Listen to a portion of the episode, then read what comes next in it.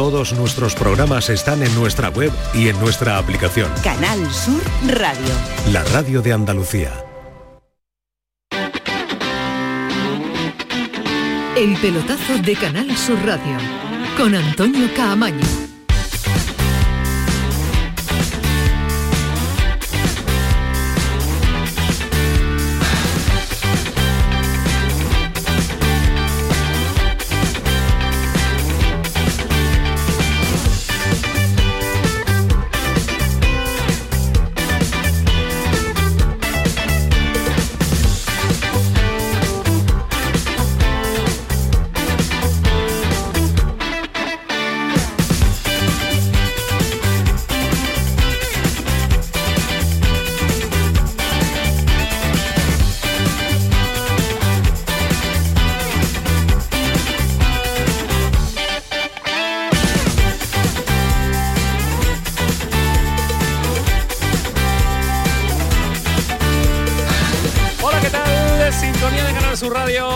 De este pelotazo de lunes que va hasta las 12 de la noche con fútbol en directo, con el cierre de la jornada del Campeonato Nacional de Liga que lo está cerrando un equipo andaluz como el Cádiz, que empata a cero, empate sin goles y madre mía, cómo se están poniendo en el descanso ahí, que, bien siento un bocadillo en tiempo de descanso, sea en el partido que sea. Getafe 0, Cádiz 0, este es el marcador que nos depara una primera parte muy, pero que muy interesante del Cádiz. Un Cádiz que hoy sí, hoy sí tiene ese puntito que nos gusta verle al conjunto de Sergio González, más vertical, llegando más con más ocasiones y además con eh, una acción que le favorece, que es que va a jugar toda la segunda parte después de la expulsión de un jugador del Getafe. Ahora lo analizaremos en profundidad porque ha sido para el árbitro, ¿eh? una agresión sin el balón en juego y con eh, la expulsión directa. Intuimos que es, ahora veremos lo que se da a través de las redes sociales, porque eh, eh, una agresión no, se puede, sin el balón en juego no se puede expulsar o no se puede mostrar una amarilla. Ismael Medina, ¿qué tal? Buenas noches. Hola, ¿qué tal? Muy buenas. A ver si esa acción la aclaramos, ahora vamos a estar también con nuestro colegiado porque la jornada nos deja muchos detalles. Para eso tenemos a, nuestro colegiado. a nuestro colegiado. Pero la decisión, y ahora conectamos con, eh, con Pedro Lázaro, con, con Javi Lacabe y con Curro Ramos, pero la acción ha sido muy llamativa, muy extraña, una más de, de los árbitros en esta jornada. Sí, está siendo una una jornada, yo creo que una temporada marcada mucho por, por, la, por el cambio de criterio ¿no? en cada partido, por la cantidad de actuaciones que tienen en el fútbol español el VAR, porque lo que decía eh, Luis Medina Cantalejo pues no termina de, llevarse a cabo, el tema de los penaltitos. Eh, la verdad es que muchísimo que comentar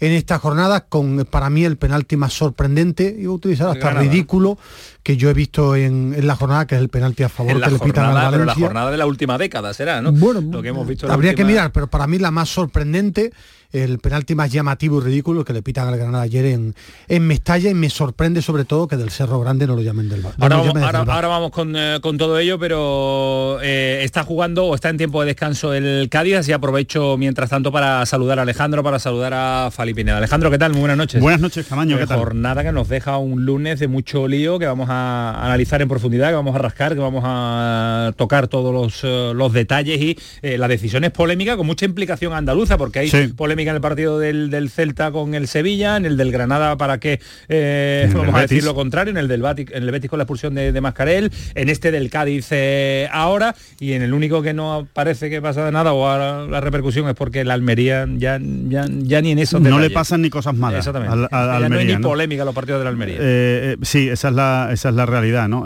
bueno yo diría un poco lunes eh, lunes gris tirando a negro, ¿no? Para el fútbol andaluz se salva el Betis, eh, evidentemente, y se salva muy bien salvado porque hizo un grandísimo partido contra el Mallorca. Vamos a ver qué ocurre con el, con el Cádiz, pero Granada y Almería muy mal, muy mal, ¿no? Y, especialmente la Almería, ¿no? La Almería eh, dio una sensación terrorífica contra el Alavés, ¿no? En un partido en el que te estás jugando la vida no lo parecía, no lo parecía y, y, demasiado, demasiado, demasiado inútil de centro de campo hacia arriba, ¿no? la verdad es que bueno, eh, han cambiado de entrenador y no ha cambiado absolutamente nada la, película y a mí me dejó muy, muy preocupado realmente la Almería y muy, y muy bien el Betis y muy mal el Sevilla y bastante mal el, Granada. Tenemos, tenemos, tenemos muchos detalles y uno de los que ha aportado Alejandro. Son tres los cambios de entrenadores en las 11 jornadas del Campeonato Nacional de Liga. Cambió el Sevilla y no ha mejorado nada, cambió el, el Almería y no ha mejorado, no ha mejorado nada, ha empeorado y cambió el Villarreal que tampoco ha mejorado y está pensando en volver a cambiar porque Pacheta no da con la tecla para sacar al equipo amarillo de la situación en la que se encuentra, donde el Atleti Bilbao en una primera parte tremenda le metió un repaso media hora, 0-3. Pineda, ¿qué tal? Buenas noches. Hola Antonio, ¿qué tal? No encuentro yo el argumento que el tuyo sea diferente al, del resto, ¿no? Porque es que no hay, no hay otro argumento. No excesivamente. Si, si me permites aportar, Antonio, mm, creo que Mm, saber por qué eh, de Burgos Bengoche ha actuado de esta forma. Ha pulsado a Yené, ¿no?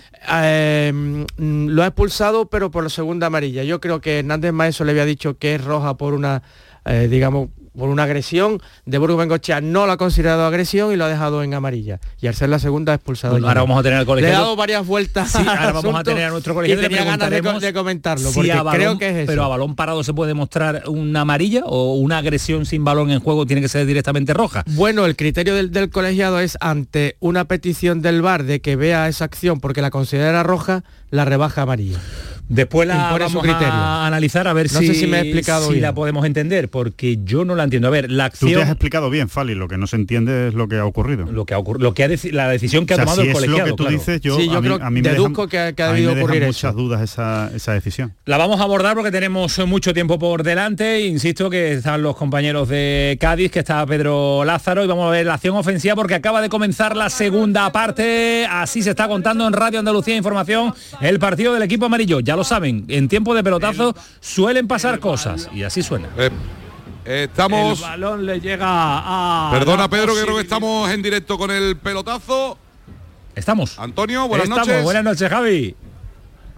Nos estaba contando Pedro que van dos minutos y medio de la segunda parte. El Cádiz con un futbolista más, o mejor dicho, el Getafe por expulsión de Yene con un futbolista menos. Y de momento, Pedro, el Cádiz que ya ha tenido el primer acercamiento del segundo periodo. Un buen centro de Darwin Machis que buscaban tanto Ruggier como Chris Ramos la agarró. David Soria tiene que aprovechar esta segunda parte entera en superioridad. El conjunto amarillo que de momento se mantiene el 0-0 en el marcador. Robert Navarro ha tenido que ser sustituido de descanse por una aparatosa caída durante la primera parte. Se mantiene el empate sin goles. Ojo a la salida del Getafe. Ojo a Carmona. Puede poner a Greenwood. Ventaja del inglés en el área. Ojo a Greenwood. Le puede pegar. Le pega a Greenwood. Taponó bien. La pelota fuera 0-0, minuto 3 de la segunda parte en Getafe. Bueno, pues eso está pasando en la retransmisión de Radio Andalucía Información. La vamos a ir salpicando, la vamos a ir viviendo también en directo con esa llegada que nos acaba de contar Pedro Lázaro de Greenwood, con un jugador es, bueno, ¿eh? es muy buen futbolista, lo que pasa que tiene también cable, cable pelado. Mucho más detalles de la jornada, o más que detalles porque ya casi todos han quedado dichos. Eh, sonidos, dos muy llamativos Dos cabreos importantes de dos entrenadores, uno de un equipo andaluz como Paco López, otro Rafa Benítez, que se vio también perjudicado con el penalti, no penalti pitado a Jesús Navas. Primero Paco López pues han habido dos, jugadas decisivas, un penalti por un teatro de Hugo Duro, ya está, es la, la realidad, hay que decirlo tal y como es, y luego una entrada con los dos pies que es roja directa a, Paulista, que no la sanciona, nosotros hace dos semanas nos expulsan por mucho menos a Lucas Boyé. Y el señor que está en el bar creo que ya es reincidente con nosotros, creo que se lo tiene que, se lo tiene que hacer mirar, si es que le debemos algo a alguien, el Granada le debe algo o porque esto ya es, entonces así con esa sensación. Cabreo de Paco López de un Granada. Ahora vamos a estar con Rafa Lamelas, que ha remitido sus quejas eh, oficialmente al CTA, al Comité Técnico de Árbitros, y además le ha pedido los audios de lo que sucedió en la sala BOR y la comunicación de árbitro con, la, con, el VAR. Vamos a ver si se la ofrecen o no se la ofrecen y el Granada se queda satisfecho con esa decisión. Para mí, bueno, hay dos cosas muy graves. La primera es que el árbitro vea esa jugada como penalti. Para mí es lo más sorprendente. Y después que el VAR, viéndolo tranquilo, no lo llame para, para revisarlo. Pero el error del árbitro me parece garrafal, porque ya entonces no es. A este deporte no lo llamen fútbol. Van a conseguir que el VAR se cargue este deporte que ya no es fútbol. No el VAR, perdón, la gente que está en el VAR en España. Será otro deporte muy bonito, muy entretenido, pero ya no es fútbol. Bueno, yo, yo creo que eso que, que- que queda muy bien, Ismael, y además, no, lo, lo y además- pienso. ya lo sé, ya lo sé, te iba a es lo que te iba a decir, que además lo piensas porque lo dices repetidamente todas las semanas. Eh, antes también había errores garrafales de, de árbitros y nos han cargado el fútbol y ahí seguimos ¿sabes? con el con el fútbol. No creo que haya que ser tan dramáticos, ¿sabes? que se vayan a cargar el fútbol porque haya errores. Errores lo ha habido toda No, la vida. no- no los y ahora lo sigue, Es que cada semana se cambia. Y- sí, bueno, sí. eh, y antes también. Y antes también había sí. criterios diferentes según los árbitros. O sea que Y según creo, los equipos. creo- Yo- yo, yo sinceramente, lo que pasa es que ahora lo vemos mucho más, hay muchas más repeticiones, eh, se ve muchísimo más el fútbol y entonces te, te lo meten por los ojos, ¿no? Lo que, lo que está ocurriendo. Y entonces es más fácil indignarse con determinadas jugadas.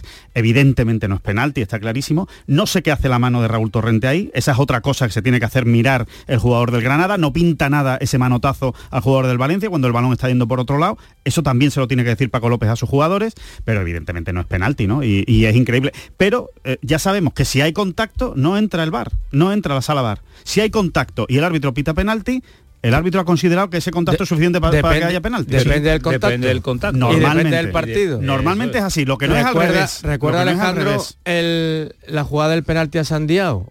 Hubo contacto, eh, Sánchez Martínez pita penalti en el Betis Osasuna y es llamado desde el bar y le dicen que ese contacto no es suficiente para hacer penalti.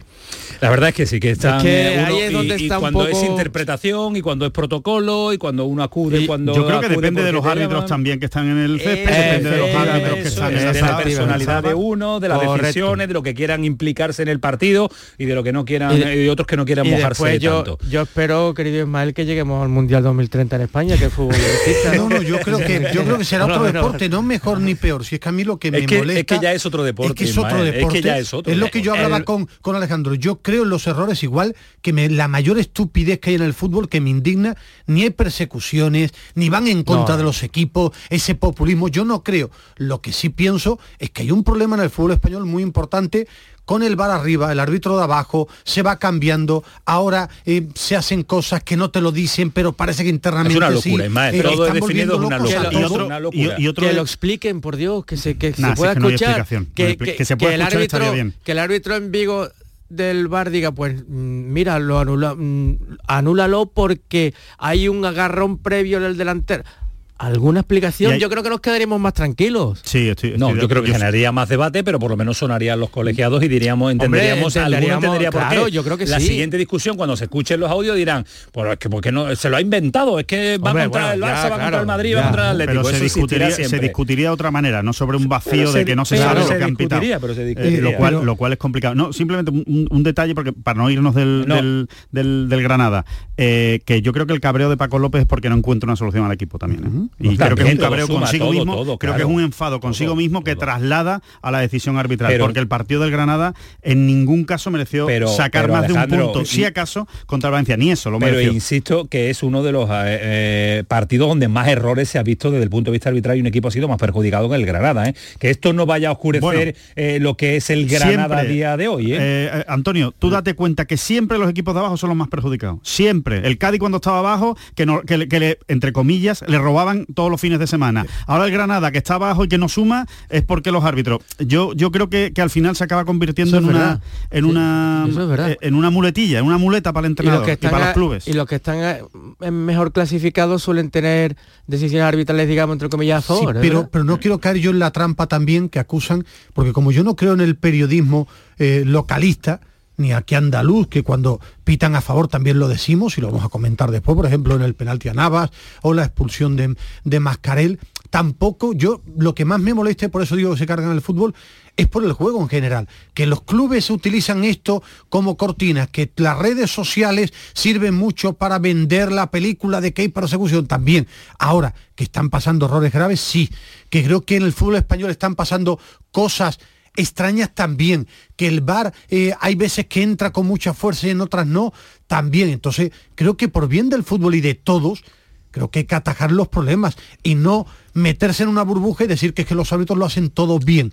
Ni los equipos de abajo están abajo por los errores, por los árbitros, pero también los árbitros en España están cometiendo errores para mí garrafales. Es un calentamiento porque después tendremos que seguir ampliando ya con las jugadas concretas, con los partidos concretos, con las decisiones de los colegiados y con los cabreos que los hay para todos los gustos, como el de Rafa Benítez que aporta desde su ironía a un integrante más que puede sumarse a la sala bar. Insisto, hay que traer un físico, traemos un físico y el físico que nos diga fuerza es igual a masa por aceleración. Entonces la masa no sé qué, la aceleración es no sé cuántos y hemos descubierto que es suficiente como para que un futbolista profesional se caiga al suelo porque la camiseta se la está, ya está. Y entonces que me lo explique y ya diré, bueno, pues ya está, esto es física y lo hemos entendido todos. Pues eh, la ironía que tira Rafa Benítez, eh, culpable también eh, de la situación en la que se encuentra su equipo, es él, es el técnico de un equipo como el Celta de Vigo que se encuentra en la zona baja de la tabla clasificatoria. Eh, y a todo esto no ha terminado la jornada de liga, mañana parte el Sevilla hacia Londres, Ismael Medina con la convocatoria calentita, calentita y con eh, dos ausencias, sobre todo una, la del portero, Acuña estaba regular, regular en cuanto a, a forma física, pero sí estaba contando para el entrenador desde el punto de vista de la titularidad. No viaja ni el argentino ni tampoco el guardameta Nylan. Sí, esta mañana se ha lesionado Nilan en el entrenamiento, un problema muscular. Se pierde el partido en Londres, va a jugar Dimitrovic. 10 partidos consecutivos de Nilan entre Liga, Champions y la Copa del Rey. Si no me fallan las anotaciones, son 7 de Liga, 2 de Champions y 1 de Copa del Rey. No juega Dimitrovic desde el 20 de septiembre en el empate a 1 entre el Sevilla, entre Sevilla y el Lens. La primera jornada la juega Bono, 2 de Liga y 1 de Champions Dimitrovic. A partir de ahí son 10 partidos consecutivos entre todas las competiciones de Nilan. Tampoco va Acuña ni Sergio Ramos, que está trabajando con el objetivo de intentar llegar al derby. Por tanto, Pedrosa titular, Dimitrovic titular y en The Guardian ha hablado el director deportivo del Sevilla, Víctor Horta, que ha dejado una frase tremendamente interesante que yo comparto. Después, después, después la vamos a comentar, pero vamos a pinchar la- el sonido de Radio Andalucía Información, Antonio Carlos, porque están sucediendo cosas y, cartulinas que lleva el colegiado. acción, a los utilleros, al masajista, al preparador físico del Getafe, porque todos Sí. están de pie y en la banda. Es Carla Jaleña, sí. Ahora lo hemos visto en la imagen. Estaba calentando, como dices, con, en, el- en la banda y, y la dio por detrás. Estamos viendo la, la repetición. Partido modo Getafe, ¿eh? Perdón, Espérate que vamos a ver, Sí, sí, que vamos sí, a ver sí. la repetición de la Uh, acción. puede haber penalti. Ha asumido ahí riesgo Javi Hernández. ¿eh? No, es, es muslo, es muslo, no le dan la mano, le dan el muslo al futbolista. No, el No, una- abajo, Y el golpe a hay nada. Carmona. Sí, ahí. No hay nada, Creo que sí, no hay nada. Se tira Carmona, se claramente. levanta ahora cojeando. Pues eso me da más miedo, Pedro. Viendo la repetición, esa me da más miedo. Le están diciendo algo a de Burgos de Cochea, o sea que la mano se la ha llevado al oído. El partido está detenido. No sé si Espérate, Pedro. no ha Sí, sí, nada, sí, no ha está- pasado Que no estamos de nuevo. Ah, pues mira, nos alegramos, estamos de nuevo No con nada. Antonio Camaño, con los compañeros del pelotazo y no puede ser más oportuna la conexión, Antonio, porque estamos Sí, estamos que- Estamos Parece que no, nos ha dicho Pedro que se- nos podemos quedar tranquilos. Para, no, hay, mí no hay nada. Primero lo de Carmona y piscinazo de Carmona. Eh, no hay, o- o- o- bueno, el piscinazo. Para mí no hay nada, no hay contacto. No es penalti, No hay no es contacto, piscinazo. pero está loco por tirarse y tampoco Y en esta mano. tampoco, ¿no? Qué difícil es pitar Jugada aquí muy tarjeta complicada, amarilla para Damián Suárez en el Sí, saque de eh, banda. Es que, es que también hay que, hay que entender que los futbolistas se lo ponen muy complicado. ¿eh? Los No, Damián no. Damián no, Damián, todos. Damián, entre Vinicio Pero- y Damián. puro fair play, son- Damián es todo bondad, pero, maravilloso. pero todos los un jugadores ser de luz. eh, se lo ponen muy complicado a, a De Burgos. ¿eh? Pero Ismael, me estoy preocupando. Es la segunda vez en dos o tres semanas que no estoy de acuerdo contigo. Para yo no- temi- no- yo no es temía- nada de Carmona, ¿eh? Igual no es suficiente, pero con tanto yo veía. Yo ¿eh? no veo contacto. Hay contacto, pero no Hay es penalti. contacto. Yo, penalti. yo no lo he visto. Ahora que nuestros técnicos hacen el milagro de poder eh, intercomunicarnos, que esto no es tan fácil como la gente se puede, se puede imaginar, me- ¿nos puede contar alguien en tiempo de pelotazo y lo repetimos también para la gente de Cádiz que nos está escuchando, por qué se da la expulsión de Yené? Primero tenía una amarilla anterior y en una jugada en la que se estaba preparando para sacar un córner a favor del Cádiz, antes de que el balón esté en juego, hay un forcejeo con Javi Hernández y le golpean la cara. Se va a ver en la jugada en el monitor, todo el mundo pensaba que iba a, iba a evitar penalti porque no nos habíamos dado cuenta que no se había sacado la pelota desde la esquina y al estar el balón parado no puede evitar penalti, pero sí le saca la segunda amarilla por el golpe en la cara a Jenny. Y es cierto que es una acción, complemento lo que dice Javier, a instancias del bar porque el árbitro no lo había visto. A ver, eh, desconocimiento. Y- y- y ojo- y ojo pero el la que entonces se salta el protocolo, ¿no? El bar entonces se salta el protocolo si le saca una, si le avisa para una amarilla. Si es No, avisa, lo- avisa por el penalti, cre- por el considera, penalti. no, lo avisa porque Pero no considera puede que ser es- penalti. No, yo creo, compañeros, que lo avisa porque considera que es agresión, que es roja.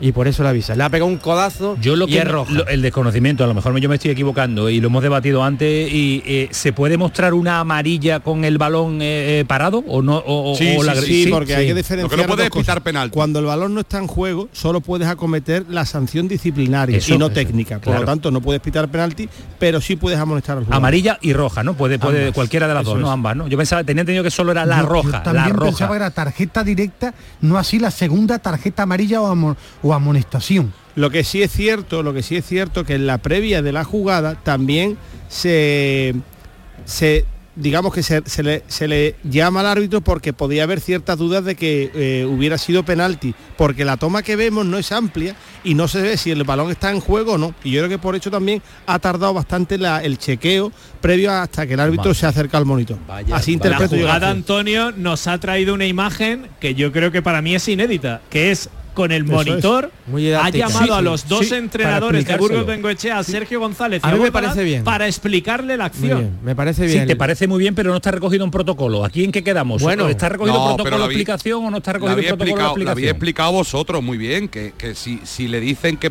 que, que mire que vaya a verla porque puede ser roja, Eso es. está justificado que vaya a verlo al bar. Eso Ahora, es. Porque Javier, dudan que pueda ser roja. No, Efectivamente. Javi, lo que estamos Burgos- hablando es lo que estamos hablando de que vayan los dos entrenadores y le dé explicaciones el entrenador. Bueno, eso es una cosa del árbitro. os digo ahora que esto va a generar cola porque van a decir algunos porque a mí me lo explican y otros no. claro, eso va a pasar. Bueno, pues que te pite de Burgos Pengochea y entonces a lo mejor, jornada. y a lo mejor te lo explica. Que por cierto, que de Burgos ha gestionado para mí la jugada con exquisitez. No se Muy ha bien, puesto sí. nervioso, ha dado los tiempos necesarios para que la jugada se revise en la sala BOR. Me ha encantado. Bueno, pues Además, yo no sé si estará en protocolo o no, pero es verdad que es una jugada que no se suele dar.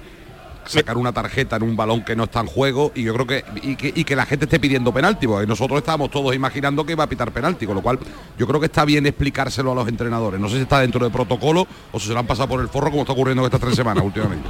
Bueno, ya que estamos eh, Bueno, a mí- a mí- duplicando antena, no vamos a contar a los oyentes de Cádiz también por ganar su radio, por el pelotazo, por Radio Andalucía Información el partido. Ojo al Getafe, Pedro. Porque se iba Gringo, te ha forzado córner, otra vez a la esquina, no se está notando en los 17 minutos que llevamos de segunda Nada. parte la Está superioridad más. del Cádiz. Que juega con 11 frente a un Getafe que está jugando con 10 desde el minuto 44 de Que la vuelva primera Yené, parte. Pedro. Llama que vuelva Yené. Que, que- que retrocede, que vuelva Yené, que estaba mejor el Cádiz 11 contra 1. Se ha producido un Ha cambio entrado interesante. Escalante, ha entrado Escalante, se ha marchado Alcaraz, el lanzamiento desde la esquina muy cerrado de Milla, saca bien el conjunto amarillo en el interior del área esa pelota, sin embargo le llueve a Diego Rico, otra vez Milla en el centro, ha llegado, podía intentar poner el testarazo al derete, ha dejado balón para Borja Mayoral, sale Ledesma con problemas, balón en el balcón, viene desde atrás Ruyer, se ha llevado un golpe, ha parado de Burgos Bengoechea, vuelve a protestar el Getafe, el balón se para, falta favorable al Cádiz, muere ahí la posibilidad de ataque del Getafe. Y una falta en la frontal sobre Machi, creo. Mira, mira el, el Roger- Roger. Martí, sobre Roger Martí. Es que son tremendos los, árbitros también, ¿eh? encarado. Sí, pero, Sí, pero ahí ha hecho nariz bien. en con nariz, eh, con chus. Bueno, pero yo creo que Si eso hecho lo hace bien. el jugador Ismael Sí, Escartulina. pero, pero es que no puede ser Pero que ¿cómo? estén todo el tiempo protestando, igual que no hay nada en esa jugada, que el futbolista ayuda muy poco al. De hecho, al está de espaldas el árbitro. Eh, Pita de espaldas. Camaño decía yo antes, antes de que entrarais vosotros, que el partido estaba modo Getafe, muy físico, provocando, y el Cádiz no debe caer en eso, porque tiene una ventaja numérica, porque ha gestionado hasta el momento el partido y porque debe saber madurar el partido. El Getafe hasta lo Lo ha hecho bien en la primera parte, no ha caído en esa trampa en la primera parte y está cayendo en la segunda. Sí, es que eso era surrealista, pero al Cádiz le ha hecho daño la expulsión del rival. Ojo que tiene que salir David Soria de su propia área. Ese balón largo de Javi Hernández buscando a Ruyé. El despeje del portero vuelve a tocarlo el central del Cádiz. No puede controlar Cris Ramos. El partido se convierte ahí en un correcalles. No acaba de controlar esa pelota nadie. Finalmente Greenwood la baja la hierba, la pisa. Juega con Maximovic en la divisoria. Girando el juego de izquierda a derecha. Damián Suárez, carril por delante. Abre también Carmona. Damián Suárez amaga el centro. Se la deja en cortito al andaluz. Carmona pisando la bola. Vuelve a jugar con David Damián, Damián Suárez se quiere marchar, está cerrando bien el Getafe ahí, está impidiendo Escalante la progresión del jugador del Getafe, echa la pelota fuera, fue el 17, el propio Escalante el último en tocar, balón a la banda, balón al banda otra vez al Damián Suárez, intentando meter la pelota desde el costado al interior del área del Cádiz. Algo No, tiene que tocar. ¿eh? Algo tiene que Compañeros tocar, del ¿eh? pelotazo, necesitamos el talismán, el Sí. comodín de las ocasiones. ¿eh? Necesitamos, ¿eh? necesitamos el pelotazo que Necesitamos, porque no de- está la cosa. el momento es clave. Lo que sí necesita Javi, no sé si cambios tocar algo Sergio González, no sé si lo ha que hecho. se lleva Chris Ramos, Chris Ramos en velocidad, acaba cayendo en el interior del área. La jugada sigue viva. Chris Ramos quiere dejar pasar la pelota por debajo de las piernas. Ya engañó, ya no supo qué hacer. Si jugar para Machis que venía por la derecha o intentar el quiebro. Al final le ha robado la pelota Luis Milla. Chris Ramos en esa jugada en velocidad. No le acompañó el nadie. Cádiz, hay que recordar que ha mandado una pelota al travesaño en un cabezazo en la primera parte. Ha tenido un gran disparo de Chris Ramos, un centro de Darwin Machis que se desvió por poquísimo y sin embargo en la segunda parte esta acción de Chris Ramos ha sido la más peligrosa. Es que es un partido para que el Cádiz, aunque algunos piensen una estupidez, jugará a la contra.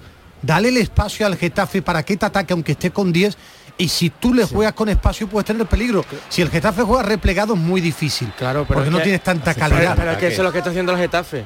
Dándole en medio de pero sellar la contra. En la primera dejando que salga el Cádiz. En la primera Claro. en la primera parte ha tenido el Cádiz dos ocasiones precisamente buscando la ruptura de los dos delanteros. Una de hecho ha sido la ocasión más clara que ha tenido el Cádiz eh, con Chris Ramos y, que ha intervenido muy bien Ruggier. Eh, a poco de que lo haga más y ahora se volcará más al ataque el Getafe, conforme avancen los minutos seguro que va a tener más opciones. Le ha roto el pantalón. Sí, amarilla clarísima. La falta es clarísima y Se la, ha amarilla. llevado, se la ha llevado de recuerdo.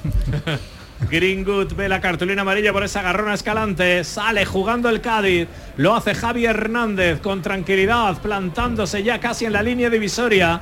Ha jugado vertical la pelota para Alex. Alex encuentra Pires en banda. El centro de Pires se va a quedar corto. Toca al derete con el muslo. Damián Suárez espera esa pelota. Engaña con un giro de cintura. La pone arriba despejando ese balón que se va a marchar al banquillo del Cádiz. Saque lateral nuevamente para el equipo de Sergio González que ahora casi se ha sentado por primera vez desde que arrancó el choque. Moviendo pelota el Cádiz. 22 minutos de la segunda parte en el Estadio Coliseum de Getafe. Getafe 0, Cádiz 0.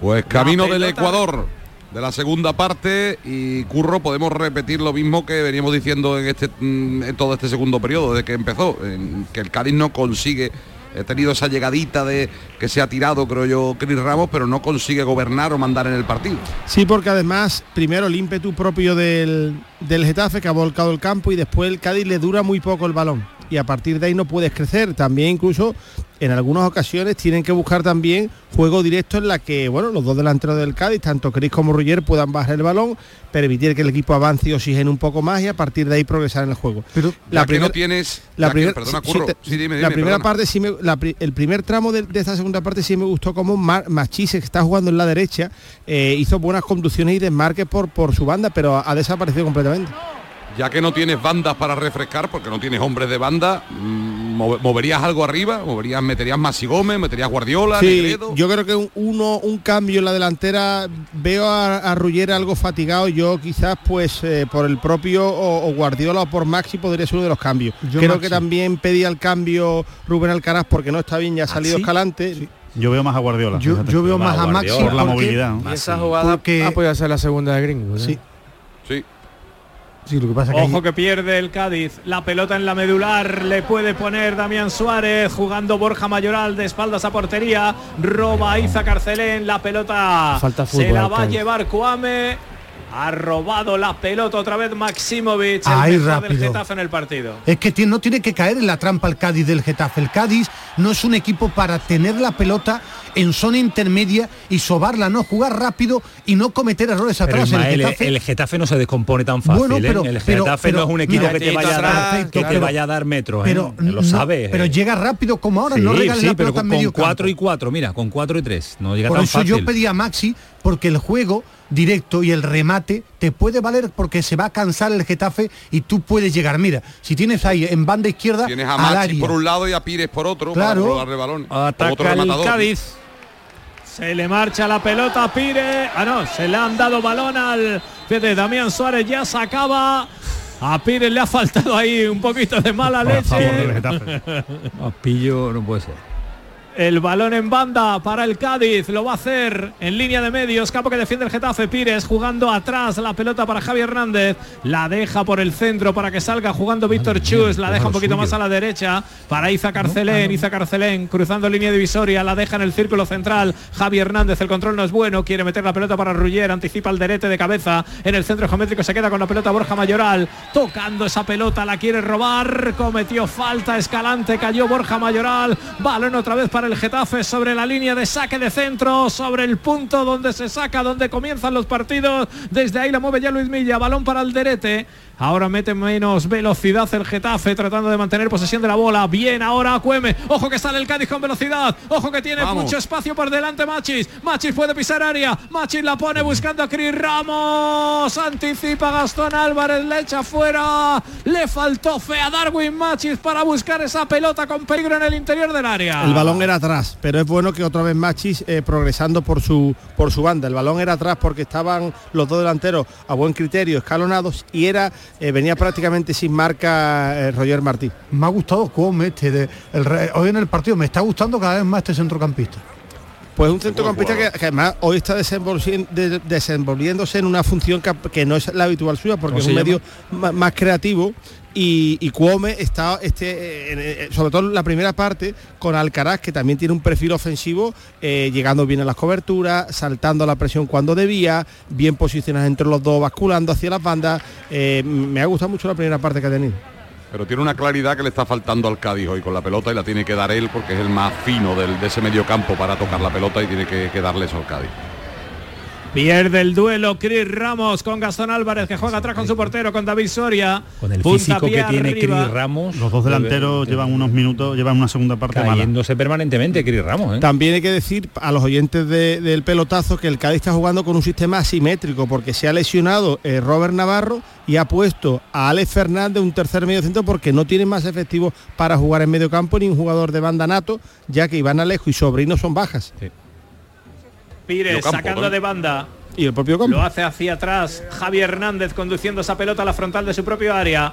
Espera Borja Mayoral como primer dique de contención del equipo madrileño. La pelota hacia la parte derecha para que conduzca, para que suba Víctor Chus. A los pies de Darwin Machis esa pelota. Se mueve Cris Ramos. Abre Pires todo el carril. Le puede controlar bien el lateral. Se quiere poner camiseta de extremo. Se la deja en cortito. Pelota para Alex. Alex dejando atrás todavía más ese balón para Escalante. Viene Cuame para tocar ese balón ahí entre líneas. La saca otra vez para la banda izquierda. Se equivoca Pires en el envío hacia Cuame. Muy fácil para Gastón Álvarez. Le falta clarividencia. Ahora se ha escurrido Borja Mayoral solo. Y se ha protestado como si hubiese sido la falta del siglo. Es, es alucinante. El balón otra vez para el Cádiz sobre la divisoria. Pero es que además le protesta él al colegiado como diciendo me, me han, me han dado y se ha caído solo. Pires para Borg, para Cris Ramos, con el pecho se la ha bajado a Roger Martí, Roger Martí quiere dar de marchársela para Cris Ramos, será difícil, otra vez salta más Borja, Eh, perdón Gastón, el balón lo ha despejado, además estaba en posición de fuera de juego Cris Ramos a la hora de pelear este último balón, se van a producir cambios en las filas del Cádiz, está ya preparado Guardiola. Está preparado Guardiola, está preparado también Maxi Gómez, por tanto, dos delanteros a escena. El Para no llevarnos que la contraria. Para que no pele- para que no la gente del pelotazo. Escucha Sergio, Sergio es muy amigo de la casa, ya lo sabe. Eh, Javi, eh, los dos para adentro, venga, vámonos. ¿Quién se va, Javi?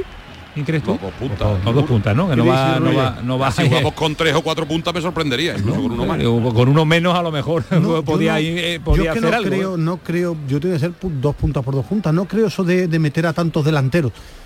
No, creo que además no Aparte- se llega más.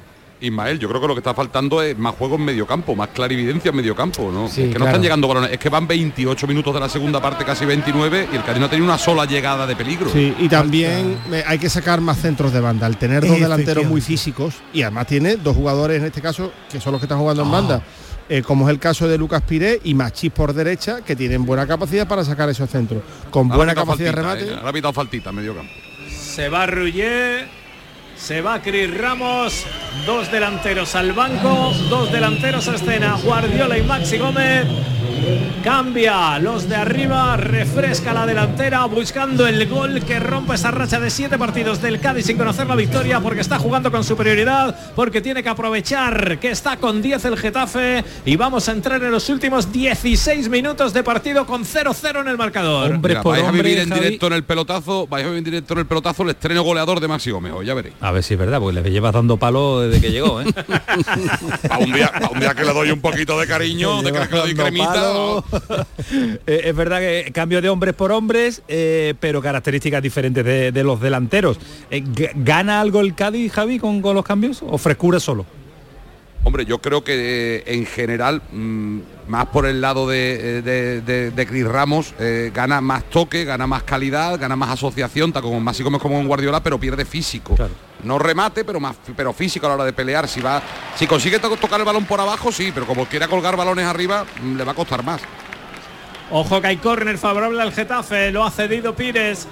Se va Milla al rinconcito donde ya ha situado la pelota. Este es el problema El que puede tener el recoge Cádiz. pelotas, claro. Eh, a pelota parada el Getafe sabe que no va a llegar a través del fútbol, lo va a tener complicado, pero es poderoso a pelota parada. ¿eh? Aquí no puede perder la concentración el Cádiz.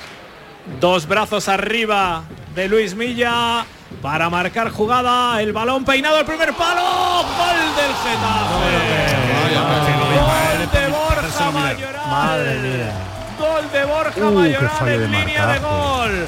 Tras peinar en el primer palo, le ha llegado a Borja Mayoral completamente solo balón casi en línea de gol para mandar al fondo de las mallas y con 10 jugadores ponerse por delante en el marcador sobre Y ahora el empata. 30 de la Sí. segunda parte. Hay que intentarlo a Gol tope. de Borja Mayoral, Getafe 1, Cádiz Un golpe 0. duro. Un golpe durísimo. Es que, pe- pero um, en el fútbol de élite tú no puedes cometer este tipo de errores. Si sabes que solo te pueden marcar de esta forma, menos en dos remates. Es que Peine remata solo, Pero no es un es- remate es, que tú dices, no, es que se eleva un tío que salta mucho. Pero es que prolongar esto el primer es palo. mucho- Es que- pero es que esto son dos muy errores an- en la marca, muy mira. antiguo. el- la dos errores en la marca. El primero cabecea muy fácil y el segundo está solo. Es que está Bueno, muy la, mal. la intención del que cabecea en primer lugar no es no es peinarla, igual, es el remate, rematar. es rematar, pero es verdad que tiene la mala suerte de que le llega a, a- a un jugador que está solo, solo, solo y ese es un marcaje brutal, es un error brutal de Claro, marcaje del que esté Cádiz. solo no es Es mala suerte. imperdonable que con los No. 11 del Cádiz en el área te remate un tío solo está en la frontal de Mayoral. la pequeña. Para el que no haya visto el gol en la tele, córner sacado de la derecha, Milla lo saca abierto como diestro que es y en el primer palo se anticipa el jugador del Getafe a Maxi, a Machís y a Alex Fernández Claro. y hace la prolongación y ya sabéis, una vez que se produce la prolongación el primer palo, las marcas se pierden porque el jugador está casi siempre referenciando pero- más pero el balón que el pero bien pero se perdida, pierde la, además, Curro, la bien marca, perdida, pero es ¿eh? pero, es- pero es Borja Mayoral, es que no es no es marcar al lateral izquierdo que, que- que se, que se suma al ataque, es Borja, es el delantero, ¿eh? Y que no tiene a nadie en 3 metros a la redonda cuando Claro. remata. No sé, a mí me parecen dos errores imperdonables. Que te remata un tío arriba porque salta mucho y la pone en la escuadra, vale. claro. Pero eh, es que primero van con la mirada, porque el primer remate en el primer palo es muy cómodo. No hay nadie encima simplemente con que le hubiera frenado la carrera, Eh, ya no. Y después es que Borja Mayoral no tiene nadie cerca. Ojo, ojo que llega Machis conquistando línea de fondo, se le cae la pelota. Cuando había salido bien del primer regate se quedó sin Oh, campo, él había hecho. se le va la pelota fuera. Saque de portería para David Soria, saque de portería para el Getafe. Ha tenido la opción- enfado. Fíjate el enfado de Escalante Curro porque es que no ha puesto, ha tenido la, la opción de ponerle y no la ha puesto. Eh, eh, es que a la primera la ha podido poner porque había tenía el, el Cádiz en área en zo- posición de remate futbolistas. a cuatro jugadores. Iba a insistir en eso y no ha tenido esa confianza al primer toque Es para haber sacado hay- el centro. he, he estado contando, hay ocho jugadores del Cádiz en el córner, en el área, entre el área grande y el área chica. Ocho jugadores que están mirando la pelota, tú tienes que mirar al delantero también. Sí, aparte dos el dos al delantero, eh, curro, tú eh, no puedes sí, estar sí, mirando el- ocho a la pelota. El Cádiz estaba además marcando marcaje combinado, tres en zona y cinco marcas. Había mucha densidad de jugador ahí y estaba en superioridad numérica. Es un gol ev- evitable. Es otro córner para el Getafe. Madre mía. A la derecha de la portería de Ledesma. Y ahora lo que decía Alejandro y Fali, ahora, ahora, ahora métele, Pues métele, yo métele creo- mano yo- al Getafe. Yo ¿eh? creo que va a tener el Cádiz dos para meter uno. Dos ocasiones claras va a tener de aquí al final. ojalá. No está defendiendo bien el Ojalá Getafe. tenga dos ocasiones el No, no las ha tenido en toda la segunda parte, pero ojalá tenido- los tenga ahora. Ha tenido un contragolpe Chris Una, Ramos que, una, una. que se ha caído. llegado ni a disparar. Pero, pero porque se ha caído, así. Y la de Darwin Machis en el contragolpe de 3 para 2. Pero Es que, había sido la viva imagen de la impotencia en Amagos, Vamos al córner. Allá va Milla el lanzamiento, pelota otra vez muy cerrada. Ahora sí, ha sacado ese balón Guardiola. Defendiendo, rechace que le llega otra vez a Milla. Milla que la vuelve a colgar. La ventaja ahí es para Ledesma. Agarra el portero del Cádiz. Vamos a ver si da salida rápida. Le pega para que pelee Maxi Gómez esa pelota. Que va a tener toda la ventaja del mundo Diego Rico. Se le ha quedado un poquito adelantado. A punto de llegar Guardiola ese esférico. Viene Milla, regala Cuame esa pelota. La vuelve a tener el Cádiz. Alex jugando con Machis. Machis se la deja de cara para Alex. Ya decididamente por el centro. Allá va Fernández dejando otra pelota para Machis. Creo que iba para el lateral. Ahí va. Llegando Iza Carcelé en el centro de Iza. Puede llegar Pires al remate demasiado pasado. Ese balón, trayectoria de entrada y salida en el área. Va a buscarla Damián Suárez que deja pasar el esférico. Se marcha fuera. Gana segunditos. Mete oxígeno en los pulmones. Saque de banda para el Getafe. 35. 10 minutos le quedan al Cádiz para no caer en Getafe. Otra vez ha tenido en este caso Iza Carcelén la posibilidad de centrar a la primera. Y hubiera sorprendido mucho más. ¿Qué suplentes más tiene el Cádiz? Bueno, prácticamente eh, cosa. Víctor Aznar, queda- le José Mari, Negredo, le queda José Mari. En Valle. Jorge Mere que puede que esté lesionado porque Sí. ha sido sustituido en el, El en el calentamiento tradicional. Yo metía a Negredo en los Ofensivo últimos Negredo cinco solo, minutos. Ismael. Pues yo me quitaba un defensa y ponía a Negredo los últimos cinco minutos, pelota arriba y, y Guardiola un poquito caído bandas. Pires exigido por Carmona, tiene que rendirse y echar la pelota fuera. Banda para el Getafe en el costado izquierdo del área grande del conjunto amarillo. Va a sacar de banda Damián Suárez, que va andando. Hay veces que el autobús sin prisa vas un poquito más rápido a coger el, autobús. Ahí está Damián Suárez, que no acaba de encontrar la pelota. Robando segundos. Está ganando el Getafe por un gol a cero. El Getafe con 10 toda la segunda parte. Va a devolver la pelota ahí al campo, la va a meter en el área. Vamos a ver si encuentra. No, al final viene Milla, jugar en cortito. Pelota para Damián Suárez. Viene Guardiola echando esa pelota otra vez fuera. Un minuto Damián para sacar de Suárez banda. ¿eh? con- Sí, sí. Lleva Damián Suárez. Y otro, y otro que va ahora. Modo Getafe. Increíble, vamos. Ahora es cuando te sacan de quicio. Ahora es cuando te sacan de Va a, quicio. va a salir Negredo, se ha quitado ya la camiseta de calentar, se está poniendo, sí. Camiseta con dorsal número Yo 9 metí a del. Cádiz. Ahí va a entrar, ¿eh? Claro. Saca de banda, hoy se le ha escurrido si la pelota a Damián Suárez. de decir que por no meter Bueno, muchos delanteros va a ganar mejor. un medio refiero- centro. Que vas me vuelve perdiendo- loco. Sí, pero que vas perdiendo 1-0. Yo metí a Negredo, claro, y antes iba empatando a te- cero te con uno explico, más. Pero déjame que te explique. Venga, vale. Últimos cinco minutos, no tú vas a poner pelota parada, centro, es la única fórmula para llegar al al, de- Como al te final escuche Guardiola partido. lo que estás No, diciendo, Ismael, no te vuelva de una entrevista. que lo sepas. No, sí. O sea, que no hay otra manera que Bueno, colgar balones ayer- ya. No, vamos. no, es que es el final de partido. Tú no vas a llegar a Ocho, ocho más la prolongación si quedan 12, No, que no, queda un no, cuarto hora. por defender a mi querido Ismael, es verdad que en 37 minutos de segunda parte el Cádiz no ha sido capaz de Nada, llevar una jugada, ¿eh? De llevar una Uf, pelota, dos pelotas a banda, Ese es llevado, el los dos problema. centros que no han puesto bien. Juega el. Cádiz, o lo intenta, forzado, no, saque de puerta. Al final fue Gringot el último en tocar, da salida el Cádiz, vamos a ver si se planta rápido arriba. Maxi por detrás de los dos centrales, conduce, banda diestra, Iza se la deja en los pies de Víctor Chut. Viene Escalante reclamando esa pelota, juega sin embargo hacia la parte izquierda Javi Hernández, la llega, pelota Pires, Pires la pone al espacio para que llegue Guardiola, Guardiola en el costado del área, le está cerrando Gastón Álvarez, no hay ni fortuna. El rechazo en Gastón, el rechazo en Guardiola, saque de portería para David Soria, saque de portería para el Pero Getafe. es que para la gente que no está viendo el partido, una vez que ya llegas a línea de tres cuartos, pígale arriba a cualquier remate, a un rechace. Si tú no tienes calidad para asociarte, esa pelota de Guardiola es córner. Es córner y, y da saque de puerta porque no llega. Entonces ya que no tiene fútbol entre líneas, busca el juego directo. Cuamé. Se va Cuame, entra Negredo, cambio en las filas del equipo de Sergio González. Tres delanteros. Guardiola y Max y Negredo. El Ahora. cambio que pedía Ismael. Con el perdiendo, sí, No, yo ahora ganando. obviamente es juego directo, ahora ya no cosa, con este equipo. Claro, Vamos, que El quitas al balón se jugón marcha. del medio campo. ¿eh? Claro. Ya no hay medio Se campo marcha ya. fuera esa pelota que desplaza Carmona para que todavía se tarde un poquito más en sacar. Va a ser Pires. y sobre todo se la porque echan a los. Bueno, lo que pasa es que, Es por ejemplo, brutal. los árbitros aquí lo tienen muy fácil. Tiempo perdido, da 9 o 10 de alargue. Si puedes dar todo el tiempo que quieras. Y Seis a- Uy, qué error, uy, qué error, uy, qué error. Acaba de salvar Ledesma. Vaya error en la salida del Cádiz. Vaya balón que le regalaron a Maximovic en el vaya Piso área donde Ledesma para evitar el segundo del Getafe y el colorín colorado al partido. Y lo que hizo a Carcelén es para empezar a mirárselo porque no es la primera vez que tiene este tipo de acciones. ¿Pero en- ¿Qué le pasa este año a Carcelén? Pero sobre todo lo que no entiendo es, si te has quedado sin medio campo, ¿para qué quieres sacar la pelota jugada? Si no tiene superioridad, pégale arriba. Los dos posibles receptores del balón por el pase interior de espalda. Carcelén mal perfilados. Los de dos. espalda. Sí. Y el que De recibe de espalda. Ojo de esquina, no puede levantarse. Borja. Mayoral. Se lleva la pelota Pires, ojo que puede tener problemas. Ha podido sacar bien ahora la pelota, pero se la regala Diego Rico. El gol ha dejado completamente fuera del partido del Cádiz. El balón nuevamente lo juega el Getafe de cara, se va Milla, Milla entre tres del conjunto del Cádiz, acaba sacando Alex, ahí agarrón efectivamente por detrás, quiere salir rápido el Cádiz, la cabeza va, uy, uy, uy, ahora Maximovic encarándose con Escalante, No tiene que entrar el Cádiz No, en lo- esa guerra. pero si lo dijo, Si lo, dijo Getafe. Curro, lo dijo Curro, ya está.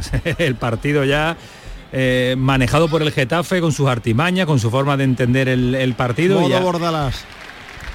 Entra Iglesias en el Getafe, se va a marchar Greenwood, se marcha el inglés, entra no Iglesias se juega, el todavía Cádiz no va a rematar a puerta, Ismael. Yo creo que va a tener alguna. Cádiz no remata, Cádiz no remata, aquí no se va a jugar nada, hombre. Quiero ver ahora la personalidad del árbitro para tener. añadir el tiempo que debe añadir y no dejarse influenciar por ese tipo de equipos. Yo creo que sí, que de Burgos es un árbitro Tiene con personalidad. criterio y Hasta el personalidad. momento está haciendo un buen partido, pero que quiero ver que si son siete, que sean siete. Pero es que por muchos que añada, o el Cádiz Claro. entiende esto de otra manera, o, O lo es mete de pasar Burgos, minutos. o lo mete de Burgos, me parece a mí que el Cádiz no lo va a meter. Bueno, confiemos, Fuera Javi, confiemos. Una va a O sea, tener. que, es que Ya, decía antes eran dos, que-. Bueno, una clara. de noviembre. Pero si va apostando que va a empatar el Cádiz. Ustedes sí que no. Está cubriendo de que- gloria, Ismael. que va Vamos a tener media, Ismael, vamos Va, a tener va- media. va a empatar. Yo creo que el. Cádiz, ojalá, pero yo creo que el Cádiz no tira puerta con este Getafe. Es que hasta el momento no ha hecho ninguna va acción de juego directo. Tirar, hasta el Decía momento no ha hecho Pedro- ninguna. Decía Pedro que lo había acusado al golpe del gol. Es verdad que ya se ha quedado groggy. Que Lleva toda la segunda parte así. Pero es que no estaba mejor que el Getafe con uno No. más tampoco. No, no, estaba mejor en la segunda parte, estoy mejor el Getafe. Uy, qué bueno ahora el cambio de diagonal, a ver si llega Pires a controlar esa pelota, se le ha marchado. No, sí, se le ha marchado. se le ha Es que el. Getafe ha hecho una cosa muy buena, que es que ha salido en la segunda parte que se ha comido al Cádiz, a pesar de tener un jugador menos. El control que ha sido Pires. Sí. Sí, No, sobre todo que no ha atacado el balón. Lo ha esperado, no tenía que haber esperado el bote. Ha sido descontrol. El Cádiz está más pendiente de guerra de guerrillas que de, de- de dedicarse a jugar el partido. Ni Es ha que ha estado entrado en la partido. trampa en la claro. segunda parte, como Claro. no había entrado en la primera. En la primera tenía su plan de partido claro y lo ha desarrollado.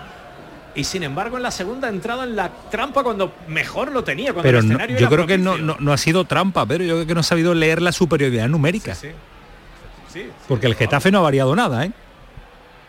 Sí, pero le ha metido más intensidad que en la primera, en la primera parte. O sea, el- el- el- la expulsión de Yenel se ha activado. Y ha desactivado el Cádiz, curiosamente. Allá va Machis, desde muy lejos intenta meter la pelota en el área, pero no hay ningún jugador del Cádiz. Toda la ventaja para David Soria. Que se Madre coloca la pelota ahí. Golpea David Soria, pelota arriba.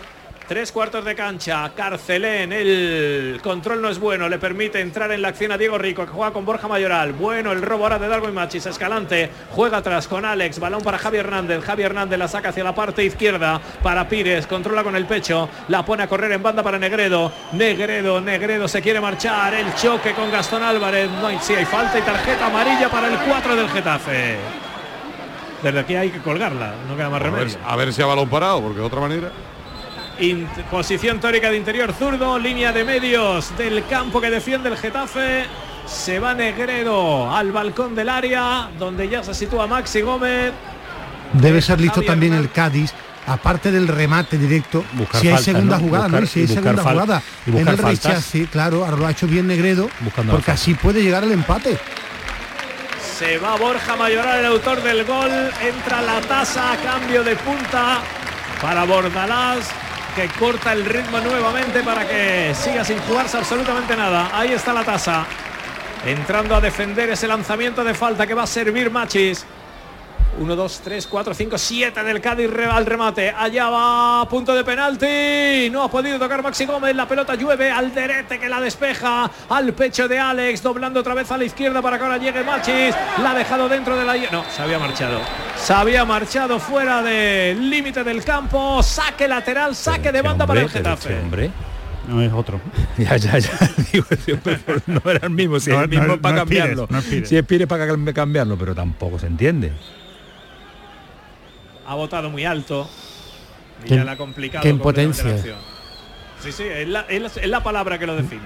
Sí, la, La segunda parte del Cádiz Damián con Suárez. balón, Sí. con balón la segunda parte del Cádiz sí. fue un auténtico Como, desastre. como pierda el partido le hace daño esta derrota al Cádiz por la forma. y por la recordemos que forma. tiene 20 días sin partido. 20 ahora. días sin, sin competir. Saca de banda otra vez Damián Suárez. Le tiene que dar el balón Sergio. Le dice, anda hijo, saca. El balón al campo otra vez Damián. El balón de cabeza desesperante lo toca Getafe. Escalante. No, otra está- vez es golpea. su fútbol, Está haciendo su partido en Ya, la pero, segunda pero parte. no, su partido no. Uy, lo- balón ha robado. Maximovic. La pelota es de Carmona. Carmona, lo decíamos en la primera parte, pero cinco minutos de añadido. Nah, eso no puede ser. Cinco minutos de añadido. puede haber sido peor. No, tú no Porque la segunda parte del Cádiz no es culpa ni de Getafe ni del árbitro. ¿eh? No, no, no, no, es del Cádiz. Pero digo que si tú, yo, por ejemplo. Pero si el Cádiz no ha tirado Ismael, que más dado Sí, que sí, dos, no, no, uno, yo sí uno quedó. creo- no. Sí, yo, Ah, no, yo no creo que no. Sí, yo creo que sí, que si tú. Tampoco era un descuento de Claro, 17, tampoco era- ha pasado grandes Yo en cosas. los últimos 10 minutos ha perdido mucho tiempo el Getafe. Pero, Bueno. eso, pero eso no suma. Bueno, yo Sí, pero sí. yo creo que, que ha, per- ha perdido tiempo, pero de manera inteligente. O sea, Sí, no descarado, ha sido, no ha sido descarado, Efectivamente. Juega Alex, el balón para Víctor Chus, presiona la tasa, se la dan otra vez a Alex para que se convierta en el primer eslabón en la cadena que debe llevar al Cádiz a jugar en territorio enemigo. La va a perder, la va a perder Guardiola echando la pelota atrás. Javier está completamente fuera del partido. Podía haber añadido 50 minutos, quedaba igual. Da igual, da igual, da igual, es horroroso. Guardiola no ha mejorado nada Chris Ramos desde que ha salido, ¿eh? Ninguno de los cambios, oye, ninguno de los Ah, cambios. pero los dos cambios de punta por punta, por Nada, lo menos Chris Ramos nada. se movía, peleaban, no han estado ninguno de los dos puntas. ha sacado una faltita ahí. Bueno, pero es que Maxi y Maxi y- no ha tocado un balón. Maxi y, y Guardiola van a jugar 20 minutos, no lo han tocado, ¿eh? Maxi. Por lo menos Guardiola la toca un poco más. Pero Ojo, Maxi es que no se lo a. Maxi, ¿eh? Vaya No, la temporada Javi, Maxi, ¿eh? Javi ya tiene la libreta de palos preparada para mañana. Uh, verá tú mañana. esper- voy a esperar cuatro minutos. Vamos a confiar. que vamos a ver si mañana, Javi. hay un golpe de fortuna y puede empatar el Cádiz. ¿Qué tiene mañana en el local, Javi? A Maxi en directo. No, Escalante, corta a Gastón, otra vez la pelota al cielo del sur de la Comunidad de Madrid, la va a bajar Javi Hernández, Que no, de ¿te lo cabeza para que no tiraba? Ledesma. Ya, Tira, pero- tira Ismael, pero no saca. tira. Pero no se puede interpretar el juego. Que, lo- que no, que no. Que, que- que no, no ha salido el Cádiz en la segunda parte. Aparte que es un, Juega es un juego que le favorece al Getafe. El, Sí. el juego directo es a lo que están acostumbrados. Chus jugando con Javi Hernández. Vamos a ver si mete la pelota en territorio Comanche, el Cádiz al menos. Allá va Pires, se cruza Damián Suárez. El balón ha cogido mucha altura, pero no se ha marchado fuera. La pincha, se la queda Maxi. El balón atrás para Escalante, Escalante para Alex por el centro. A ver si trabaja una acción el conjunto amarillo. La pelota de Alex Fernández, el balón para la llegada de Javi Hernández. Se la va a dejar a Pires, Pires en banda, no acaba de poner el centro. El balón a Guardiola, Guardiola en banda. La pelota otra vez al centro para Pires, Pires atrás para Javi Hernández, Buenísimo está Getafe. completamente bloqueando todas las líneas de pase el Getafe, sale Maximovic a la presión sobre Víctor Chut, la pelota a la espalda del lateral, puede llegar Machi, si la pelota bota se va, si la pelota bota se va, el balón botó, se marchó todos por los línea botes, todos los botes se les ha ido. todos pero los botes. Pero no- el balón en los pero pies. ataca tiene- el fútbol, balón. No hay fútbol, Antonio. no tiene sentido. No hay, que no hay. Pero no tiene sentido que tú pones a dos tanques y estás to- tocando la pelota está. como balón Es que- mano. pero que tampoco, sí, pero, pero- tampoco te dejan ¿y qué acercarte a la frontal Hombre, del área, que es la central de la pone, 50 claro. metros. No, pues, es decir, esto es fútbol de élite, esto no es un equipo de niños. Hay, hay, esto, tú vas a la ciudad deportiva todos los días para entrenar con superioridad, Bueno, sí, llegar a banda. claro, claro, eso no eso se está viendo. sabemos. Eso es lo que a mí me sorprende. Esto es, es- es fútbol profesional y yo esperaba del Cádiz que generara algo más, No por lo menos podido, no ha centro, podido. llegada. Es que tampoco lo ha intentado. No ha sabido. No ha sabido. En este campo empató el Barcelona, ¿eh? Y el Betis tampoco Bueno, ya, pudo, ¿eh? pero, pero con 10 yo esperaba que llegara algo más. Vamos a ver, Allá Pedro, va. si puede llegar la última. Machi se le ha marchado a Darwin Machis ¿Otra esa vez? pelota. Es que no dan un toque bueno. Madre que no mía, dan un toque bueno de balón. Guardiola tiene que ir a por la pelota que se la queda Gastón Esto, Álvarez. esto no es ¿Cuánto queda de defensa, esto no es defensa del Getafe, que tú en la élite a tres metros no le dé la pelota a un compañero. Esto es la, es decir, es pero es está lo jugando que muy está mal. pero es lo que estamos viendo en la segunda parte por no eso es- no se veían ocasiones ni llegadas pero no que se para veía mí nada lo más sorprendente no es que el Getafe está haciendo una defensa extraordinaria en el juego aéreo, es que el Cádiz lleva 15 minutos que no juega nada.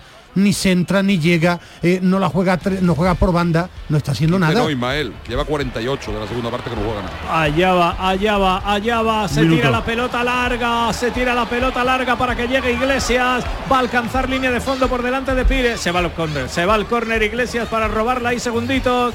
Se va ahí para defender la pelota. La pelota toca en Iglesias, recupera el Cádiz. A punto de acabar el partido. Getafe 1, Cádiz 0. Vamos a vivir, estamos llegando a las 11 de la noche, un minuto y medio para las 11 de la noche, acabaremos en Radio Andalucía de Información, continuaremos en Canal Sur Radio. Pedro, los últimos segundos de la derrota del Cádiz. Cayendo con una imagen estrepitosamente mala en esta segunda parte y especialmente después del gol sin capacidad de reacción. No ha tirado a puerta efectivamente Antonio. Allá va Víctor Chus, le pega arriba, balón que va a pelear Negredo. Pasa por encima, ojo que la puede tener Guardiola, Guardiola en el área. La tiene que Venga, a ver, poner. venga. El disparo fuera. Mueve la pelota David Suena. Soria. Además había fuera de juego, ¿no? Está marcando eh, y se va. bueno. El- el centro es que es, es rústico, pero esto no lo podía haber hecho eh, en Claro, minutos anteriores, eso es lo pero que no me lo ha hecho. sorprendido. Se acaba el partido. Termina el partido. El gol de Borja La Mayoral. Antonio. Deja tocado Mira. al Cádiz, incapaz de interpretar el partido en superioridad en la segunda parte y con 10 el Getafe se queda con los puntos. Getafe 1, Cádiz 0, final del partido en el Coliseo. Pedro, tenemos que despedirnos ya, lo comentamos todo con Curro y con los comentaristas del pelotazo y con Antonio Camaño. Pedro, muchísimas gracias. Hasta ahora. Pues Getafe 1, Cádiz 0, el Cádiz que no hizo nada en toda la segunda parte con un futbolista más. Manu Capo que estuvo en el control técnico, los comentarios de Curro Ramos. Se quedan todos ustedes con el pelotazo que acaba la gran jugada con derrota del Cádiz. Tiempo de pelotazo, se suman también eh, los oyentes de Sevilla. Andalucía, 11 de la noche. El pelotazo de Canal Sur Radio con Antonio Caamaño.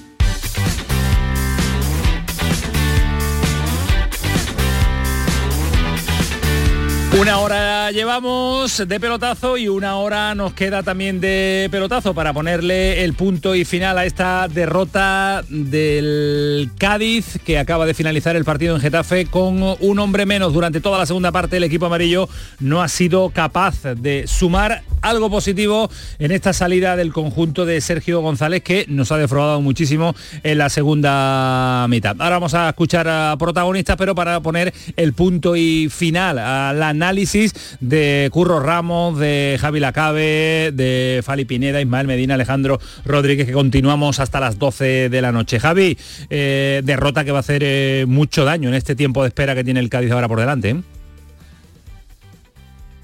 Javi no está por ahí, pues Curro entonces, Curro, la misma pregunta para Curro. Sí, porque por el discurrir del partido, el Cádiz había hecho una buena primera parte, se había beneficiado de que estaba con un jugador menos el Getafe y a priori el Cádiz se encontraba con un escenario inédito hasta el momento porque tenía la segunda parte, eh, no había sufrido la primera parte, había concedido muy poco y sorprendentemente el Getafe ha salido con un ritmo y un nivel brutal, con mucha intensidad, volcando el campo en la segunda parte.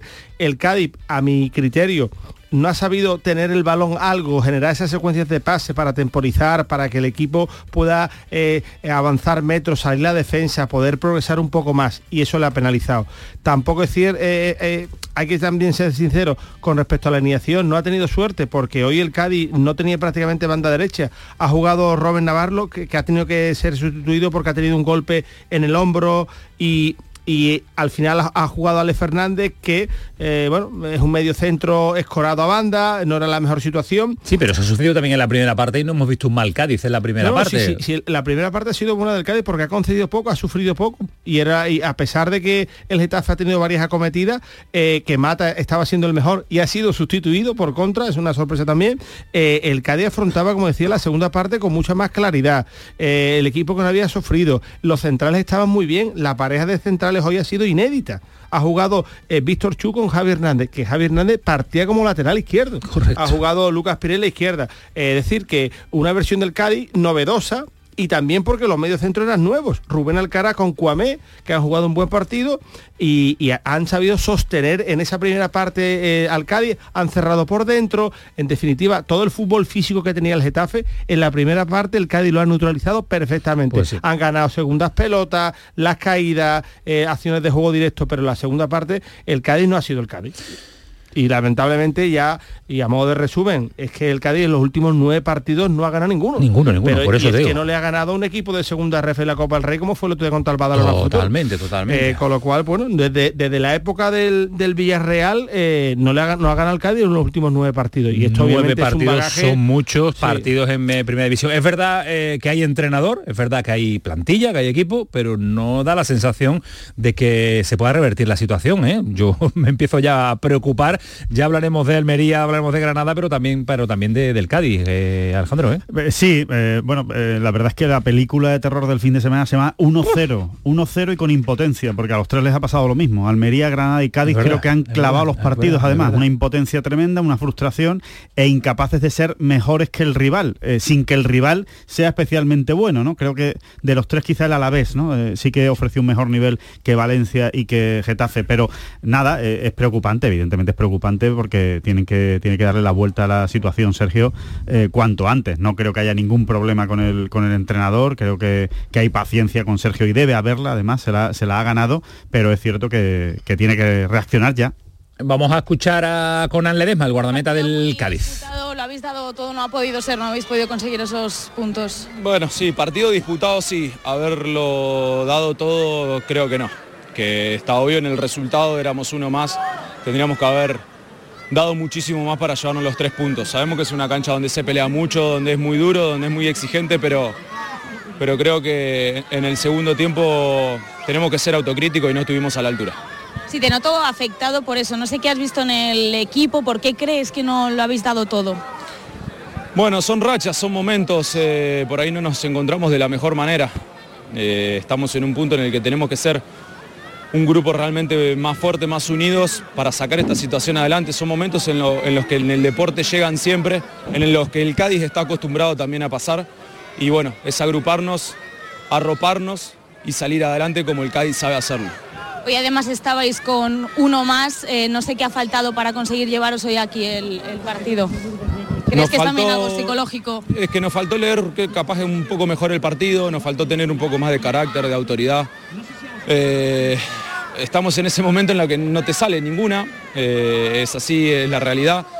Pero bueno, esto es fútbol, tenemos una revancha, tenemos un partido muy importante dentro de 20 días contra el Real Madrid, de local, que tenemos que ganar y seguir sumando, todavía queda liga. Y bueno, hay que enfocarse, trabajar, agachar la cabeza y dándole. La última que te hago, porque te hemos visto que también el otro día salías con alguna molestia, hoy has salido también a calentar el segundo portero, no sé cómo estás tú. Bien, bueno, una pequeña lesión, una distensión, eh, forcé para llegar, es normal que, que a los últimos minutos ya sienta bastante dolor, pero ya está, está. tengo varios días para recuperarme ahora y, y llegar lo mejor al partido de- del Real Madrid. Pues muchas gracias, a descansar. Muchísimas gracias, muy amable. Pues Para son mí- 20 para mí- días lo que va a tener para recuperarse, pero muy crítico y muy, como Muy decía normal. Curro, autoexigente y crítico con su equipo porque es verdad, los números están ahí, son nueve partidos sin ganar. Para mí ha dado, eh, con respecto a lo que me ha parecido el Cádiz en la segunda parte, una palabra que tenía aquí apuntada. Es que lo más preocupante para mí del Cádiz no es fútbol, que le ha faltado, sí, es carácter. Es que se ha convertido en un equipo muy blando. Es que vale que con 10 pues no estés fino con la pelota porque no andes bien, pero es que el gol es un error de concentración y de ese carácter que tenía defensivamente el equipo y el último cuarto de hora, 20 minutos, ni llegando arriba, ni ese corazón, ni ese carácter, es que se ha convertido el Cádiz en un equipo muy blandengue. Muy blandengue, es que eh, no tiene fútbol, pero es que para mí le está faltando carácter, no sé si es que no tiene los centrales, que falta algo más, pero se ha convertido en un equipo muy blando y hoy eso lo ha penalizado. Sí, pero Ismael es cierto que le puede faltar un poco de personalidad y de carácter, como tú dices, pero en el partido de hoy un equipo de primera división que tiene tantos minutos en superioridad con todo un segundo tiempo, le ha faltado fútbol, Bueno, le ha faltado pero el- calidad. el- no el gol digo, de cabeza no es fútbol, ¿eh? ya, Eso- eso es concentración, eso es un carácter error. y mala leche. Eso es fútbol error. también, eso es trabajo de Ciudad Deportiva, Ismael, eso es fútbol un también. error No es solo para la imperdonable. pelota. No, no digo fútbol en el sentido de tocar la pelota, encontrar el pase perfecto filtrado para dejar solo a un delantero y marcar, sino saber encontrar la respuesta adecuada a lo que te ofrece el partido. Y hoy el Cádiz no ha tenido ninguna respuesta. Es que no ha sido incapaz. A ver, si, por ejemplo, si el Getafe se te mete atrás, bueno, intenta el tiro desde fuera del área, eh, pasa a banda. y la- eh, el otro día pasó mucho apuro en la Copa, pero por lo menos tuvo un plan, por lo menos la ponía eh, intentando el remate del delantero, pero es que hoy no ha ofrecido ninguna respuesta ante el Getafe. y Eh, eso es muy preocupante. Es preocupante. Y eso iba a la cabe. Eh, yo sé que Sergio González tiene pues eh, toda la garantía de- del mundo, pero no sé si el nervio va a llegar a las oficinas de- del nuevo Mirandilla. Aquí lo único que evita que salten todas las alarmas es que haya tres puntos sobre el descenso. Que no deja de ser mm, mal de mucho consuelo de tonto, porque al fin y al cabo la situación de Celta, Almería y Granada es muy grave, porque el Cádiz con 10 puntos en 12 partidos son números de descenso. Lo que pasa es que hay tres peores que tú, pero a final de temporada, con una proyección de 35 puntos, estás en segunda división, con lo cual el Cádiz tiene que darse cuenta que lleva nueve partidos sin ganar. Llevamos muchas semanas hablando con vosotros en el pelotazo y contándonos la programación local que, que el Cádiz no, no da más de sí, que el Cádiz, mm, esa supuesta clarividencia ofensiva, lo estáis comentando, no aparece por ninguna parte y en defensa, evidentemente, hoy ha acusado que es que de los seis hombres que suelen jugar atrás, si quitamos a Ledesma, los cuatro centrales y los dos, o sea, los cuatro defensas y los dos medios centros, es que, mm, es que eran cuatro suplentes y no están respondiendo al nivel los suplentes. La verdad que se suma a la dupla de preocupaciones que teníamos con el Pero respondiendo Almería a tu pregunta, es el muy Granada. preocupante, Es sí. muy preocupante, eso sí, la tranquilidad de momento con eh, respecto al futuro de Sergio González. Eh, a la espera de que podamos escuchar protagonistas desde el Coliseum en Getafe eh, con eh, Pedro Lázaro, vamos a parar para publicidad, pero antes le digo adiós a Curro Ramón. Curro, gracias. Muy bien, destaco las palabras significativas de Ledesma, ¿eh? Sí, sí, Eh, sí, sí. pegar el pellizquito Pegar- al vestuario. Claro, correcto. Uno de los hombres y de los pesos pesados, como se suele decir ahora. Javi, un abrazo fuerte esta mañana. Un abrazo, buenas Cuídate noches. mucho. 11 y 9 el pelotazo. Paramos un instante porque hay que recuperar eh, mucho, mucho, mucho y nos metemos con el Betis, con el Sevilla, con el Granada, con el Almería, con el análisis de la jornada, con eh, muchas más cosas que le vamos a contar hasta las 12 de la noche de este pelotazo edición de lunes 11 y 10.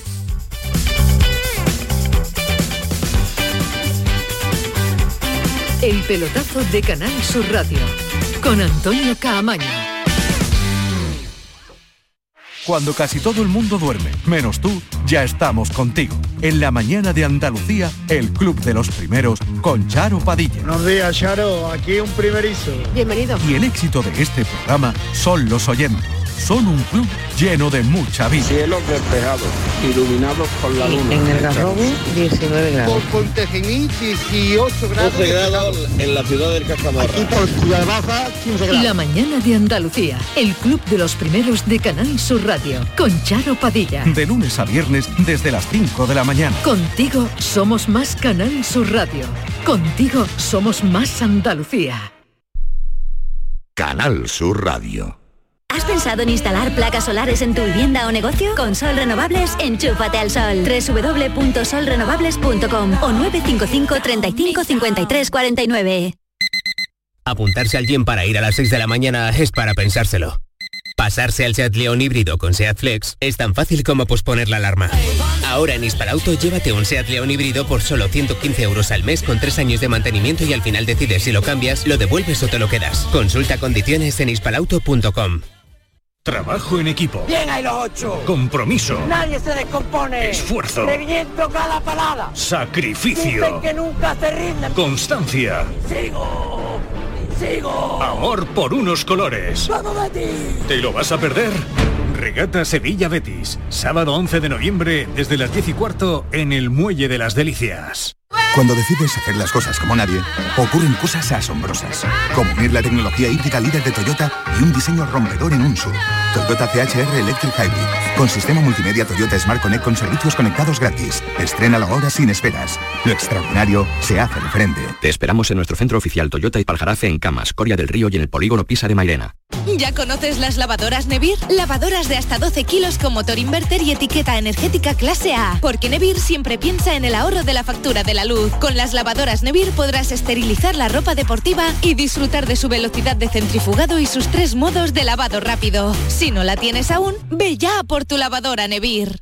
La mañana de Andalucía con Jesús Vigorra es actualidad, análisis, servicio público, entretenimiento y diversión. Hoy vamos a hablar, hemos hablado de la chispa antes, de la gente con chispa. Que ya que vamos a, a recapitular el minuto de oro de esta mañana y así lo compartimos La con usted. mañana de Andalucía con Jesús Vigorra. Os espero de lunes a viernes a las 6 de la mañana. Contigo somos más Canal Sur Radio. Contigo somos más Andalucía. El pelotazo de Canal Sur Radio con Antonio Caamaño. Tenemos que ir con eh, rapidez pero con tranquilidad porque mucho por analizar de la situación de los equipos eh, andaluces. Hemos dedicado toda la segunda parte al Cádiz y el análisis posterior una vez que ha finalizado el encuentro. Ahora vamos a escuchar eh, la rueda de prensa que está allí Pedro Lázaro en el Coliseum al entrenador a Sergio González, pero aprovechamos la oportunidad para saludar a Joaquín Averigo y ir avanzando en la situación de los nuestros. Joaquín, ¿qué tal? Buenas noches.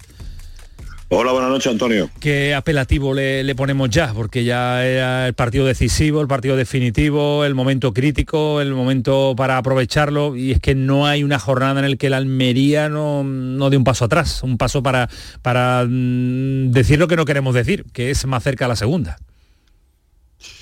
Eh, más que apelativo sería una frase que sería más contundente y es que se incrementa el número de deprimidos en la afición de la Unión Deportiva de Almería.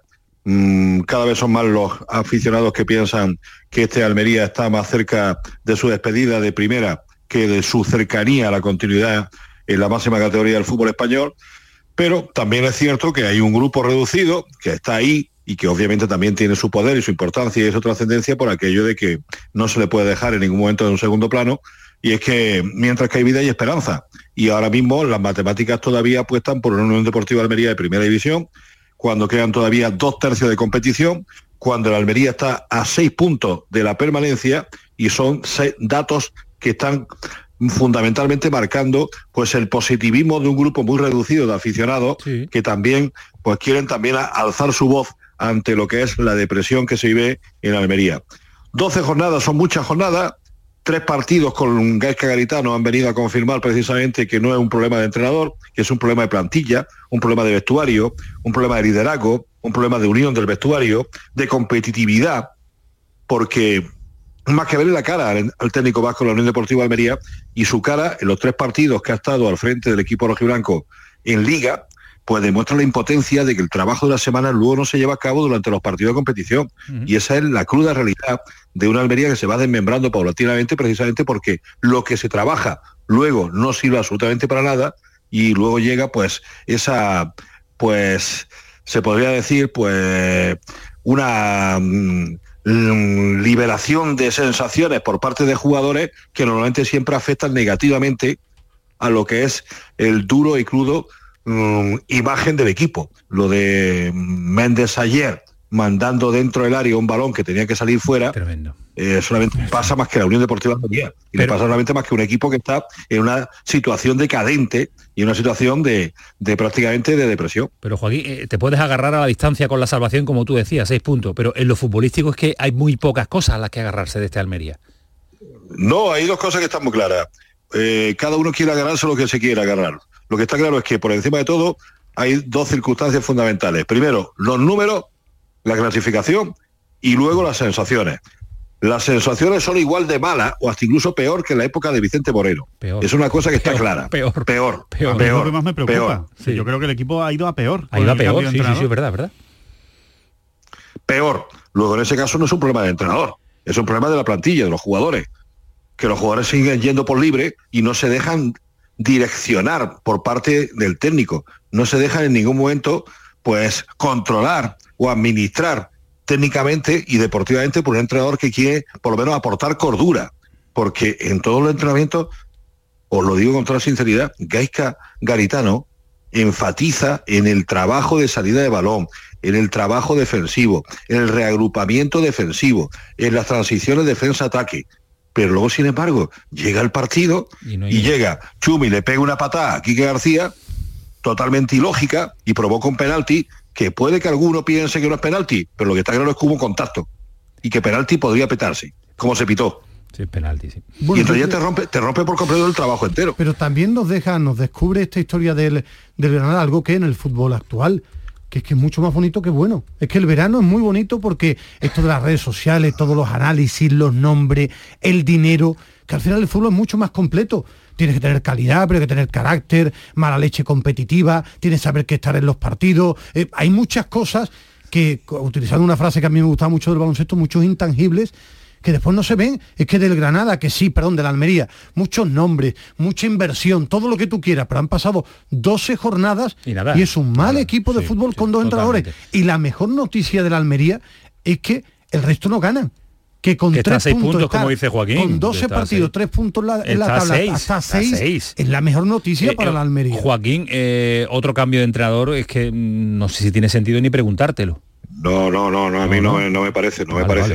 No me parece una cosa que eh, Gaisca Garitano ha firmado por lo que queda de temporada y la próxima temporada. Yo creo que fue un, un aviso navegante de la propiedad al vestuario. Luego en ese caso, a mí es que yo considero que pueden plantea, venir ¿no? 20. Yo creo que pueden venir 20 entrenadores. Y hasta incluso puede venir el mejor entrenador del mundo y cada uno tiene una opinión sobre, al respecto sobre eso. Está firmado de hasta el año que viene, Hasta el año que Joaquín. viene, sí. Madre mía. Y también se Es lo que nos demuestra- contó Joaquín para es un mensaje Sí, al sí, vestuario sí, para decirle, claro. señores, este entrenador también de la próxima temporada, correcto. Y también se demuestra que no se puede tomar decisiones a golpes de impulso. En el descanso En del caliente, Sánchez Pizjuán, en caliente. en caliente, cuando tú tienes que analizar, Claro, ver si es el momento, claro. si tú ahora qué te puede aportar, ¿Qué entrenador el va a llegar? por qué, el por qué, eh, pero para eso hay que te- no hay que tomar las cosas en caliente las decisiones. y Bueno, ya lo tomó. vamos, no vamos a ver único. qué sucede, Joaquín. Mira lo que son las cosas, Camaño, compañeros, os cuento un detalle. Ayer, después del partido, más de uno dijo, hemos estado, igual que en Cádiz, más cerca de conseguir la victoria. Tan solo no han marcado más que un gol. Es una pena, pero es la pura realidad de esta Unión Deportiva Almería. solamente en el nuevo Mirandilla y ayer en Mendizorroza, el Almería solamente encajó un gol. En el resto de partidos, un mínimo de menos dos goles. Luego estamos hablando de, de que ya la gente se agarra lo que sea, porque por encima de todo ve que, que no hay competitividad, que no hay unión, no hay agresividad. hemos- hemos perdido, no pero hemos trabajo- recibido solo equipo. que- que que, es muy que triste, ayer, ¿eh? Joaquín, que ayer el Almería reciba eh, solo un gol es una casualidad. Sí. Porque es que el Alavés jugó Pues, mucho mejor y creó muchas más ocasiones es para, para marcar para mí- más de uno. ¿eh? Es que para mí la vez ayer me demostró que es precisamente un candidato al descenso. Porque si a la Almería, a la Almería, tal y como está ahora mismo, es un grupo de uno. 11 amigos que se reúnen para echar un rato, le marca solamente un gol y cuando te regalan un penalti, pues desde luego es porque demuestras que, amigo, lo va a pasar muy mal. Pues sí, pues esa es la definición en este momento de la Almería, que ojalá pueda cambiar, pero lo acaba de decir Joaquín Amerigo. Son, parecen muchas veces por momento 11 amigos que se reúnen para echar, eh, para echar un rato en el fútbol profesional y en primera división. Esperemos que se pueda revertir y cambiar la, la situación. Un abrazo, Joaquín. Buenas noches, gracias. Buenas noches. Hasta luego, adiós. Y otro entrenador eh, también como Paco López en situación eh, complicadísima, con enfado allí en rueda de prensa después de la pregunta por si su puesto peligraba, si el penalti, la, la decisión tomada, la expulsión, pues eh, de todas formas con todas estas situaciones complicadas y con la coyuntura que está viendo el Granada, eh, Paco López cree que el vestuario todavía puede salvar esto. El vestuario, si es que yo lo he dicho al, al- al entrar, os he dicho que levantaran la cabeza, que es que el trabajo que están haciendo es increíble. Ya lo vimos la semana pasada igual contra el Villarreal. Mm, Es que el, el equipo está muy vivo, cree, sigue creyendo. Ahora los capitanes han vuelto a decir que nos vamos, que lo vamos a sacar, porque eso es lo que cree el vestuario. Eso es lo que cree el vestuario. Eh, ¿Qué cree Rafa Lamela? Rafa, ¿qué tal? Buenas noches. ¿Qué tal? Muy buenas noches. Hombre, que tenía motivos para estar cabreado, Paco, de sobra, ¿no? Con la actuación arbitral, sobre todo, ¿no? Sí. Yo creo que en un partido bastante decente de Granada, eh, un encuentro que era de 0-0 hasta ese momento y que yo creo que se mantuvo más o menos en esos términos, pues la actuación arbitral, sobre todo la, la inacción del VAR, pues condicionó el encuentro. Eh, al margen, lógicamente, también de, de todo la polémica que ha rodeado el encuentro del Granada, Alejandro, decías tú desde el principio, que a ti te preocupa también las sensaciones y el fútbol, o el poco fútbol del Granada, ¿no? Yo, creo que sí, es que se, enfrentó, bueno, hubo muy poco fútbol por parte de los dos, ¿eh? el Valencia tampoco, es que, ofreciera un, gran fútbol, pero por lo menos eh, supo llegar más, ¿no? Supo, supo crear algo más, ¿no? Yo creo que, no sé, a mí la, a mí la sensación del Granada contra el Valencia no, no, me gustó nada, la verdad, más allá de que evidentemente el penal no se tenía que haber pitado, etcétera, etcétera. Eso está claro, ¿no? Pero eh, le vi generando muy poco fútbol, muy poco, muy pocas ocasiones. Llega, llega, llega a zona de tres cuartos, más o menos, pero, pero después eh, le cuesta un mundo crear ocasiones claras de gol, ¿no? Y, claro, es que así, así es realmente complicado. Cuando precisamente es un equipo que de medio campo hacia arriba tiene las mejores virtudes, ¿no? Tiene los mejores hombres, ¿no? Con lo cual, creo que en ese sentido, no sé, a mí la sensación que me dio, no sé lo que pensará Rafa, es la de que veo a un Paco López un poco perdido, un poco que, no sabe realmente qué sello imponerle ahora mismo al equipo, no sabe si tiene que defender más, si tiene que atacar más, si lo que tiene que hacer es cubrirse las espaldas o si lo que tiene que hacer es soltar al equipo y que, y que vayamos a un intercambio. Es verdad que el partido viene condicionado por las decisiones arbitrales, ¿eh? a mí me parece gravísimo, pero aún así también hay que analizar lo deportivo. Yo no estoy de acuerdo con, lo que la reflexión, vamos, no es que hice un partido brillante en ataque de Granada ni mucho menos, pero es que Valencia tiró dos veces, una parada de, de la segunda parte y el penalti, es que no tira más veces a puerta el Valencia. Eh, el Granada antes de la, de la acción del penalti tiene una Duzuni clarísima que rebaña a Gabriel Paulista en el área, tiene otra Duzuni eh, en la corona del área a pase Gonzalo Villar que controla mal y se le escapa y a partir de ahí, pues es cierto que, le cuesta un poco crear. Creo que hay que darle mérito al Valencia. Eh, yo creo que el Valencia, con estos chavales jóvenes, armado un equipo, tiene, un chico que se llama Mosquera atrás, que es un espectáculo, es un defensa que va a crecer muchísimo. Yo creo que el Valencia tiene mérito también. Era el, típico partido de primera muy igualado, con más miedo a perder, sí, eso es cierto. Pero yo creo que Granada, no sé, le vi sin hacer tonterías, ¿no? Como en otros encuentros, que no se, no se disparó en ningún momento en el pie y yo creo que ese penalti no se puede evitar en la vida y eso te desquicia. Eh, el Granada otra vez cuando ha encajado se ha convertido en una, una bicoca, se ha convertido en una verbena, ha empezado a encajar otro, uno detrás de otro, no le ocurrió eso. Es cierto que tampoco produjo, eh, ofensivamente hablando, mucho, también os digo una cosa, no solo en la acción del penalti, la, la no expulsión a Gabriel Paulista en el entradón que le hace a, Lucas Boyé, las tarascadas que se llevó Brian Zaragoza, que mí parecía que tenía barra libre, no sé, a mí el arbitraje no me gustó nada, no, no soy mucho de mirar conspiraciones de este tipo, pero creo que, a Granada le afectó bastante un poco todo, todo esto. Rafa, hay quejas eh, al Comité Técnico de Árbitros, han pedido los audios incluso. Sí, claro, claro, hombre, es que, es que, a ver, yo incluso os diría más, es que al árbitro de partido, a, García Verdura, le puedo llegar a disculpar porque bueno, él, ve la acción real y. Yo no, yo no, yo, eso, yo no soy ahí. Yo soy muy contundente. Yo, el árbitro de campo no se puede comete un error garrafal, eso nunca debe ser penalti. porque es que el penalti. Es que lo revisa. Sí, bueno, mucho más. Pero es que muchas veces perdemos la perspectiva que cuando yo era pequeño me decían, el penalti, acuérdate, Ismael, que es pena máxima es lo máximo. Entonces, no se puede regalar ya, es que ya eh, el árbitro de campo eh, no puede pitar un mínimo contacto, una mano ahí, eh, ya después el de bar perfecto, igual que de acuerdo contigo, se, regalan, se regalan penaltis. es, que ya no, se, puede, que no se puede regalar penaltis tan fácil en el fútbol, que después el del bar es tremendo. Sí, sí, es tremendo, igual que la, el tema de, de Paulista, la expulsión que me pareció muy clara. Mm, claro que lo marca, después fue un, un Granada decente, lo que pasa es que Claro, es que yo lo veo tan enfermo que, claro, es que ayer lo mató el árbitro a un equipo que está enfermo. Fali, no te he escuchado. Ahora voy con Juan Peña, que quiero saludar. ¿Qué te pareció ayer lo, del árbitro? Para mí es uno de, los peores arbitrajes que yo he visto en mucho tiempo. Yo estoy completamente ¿eh?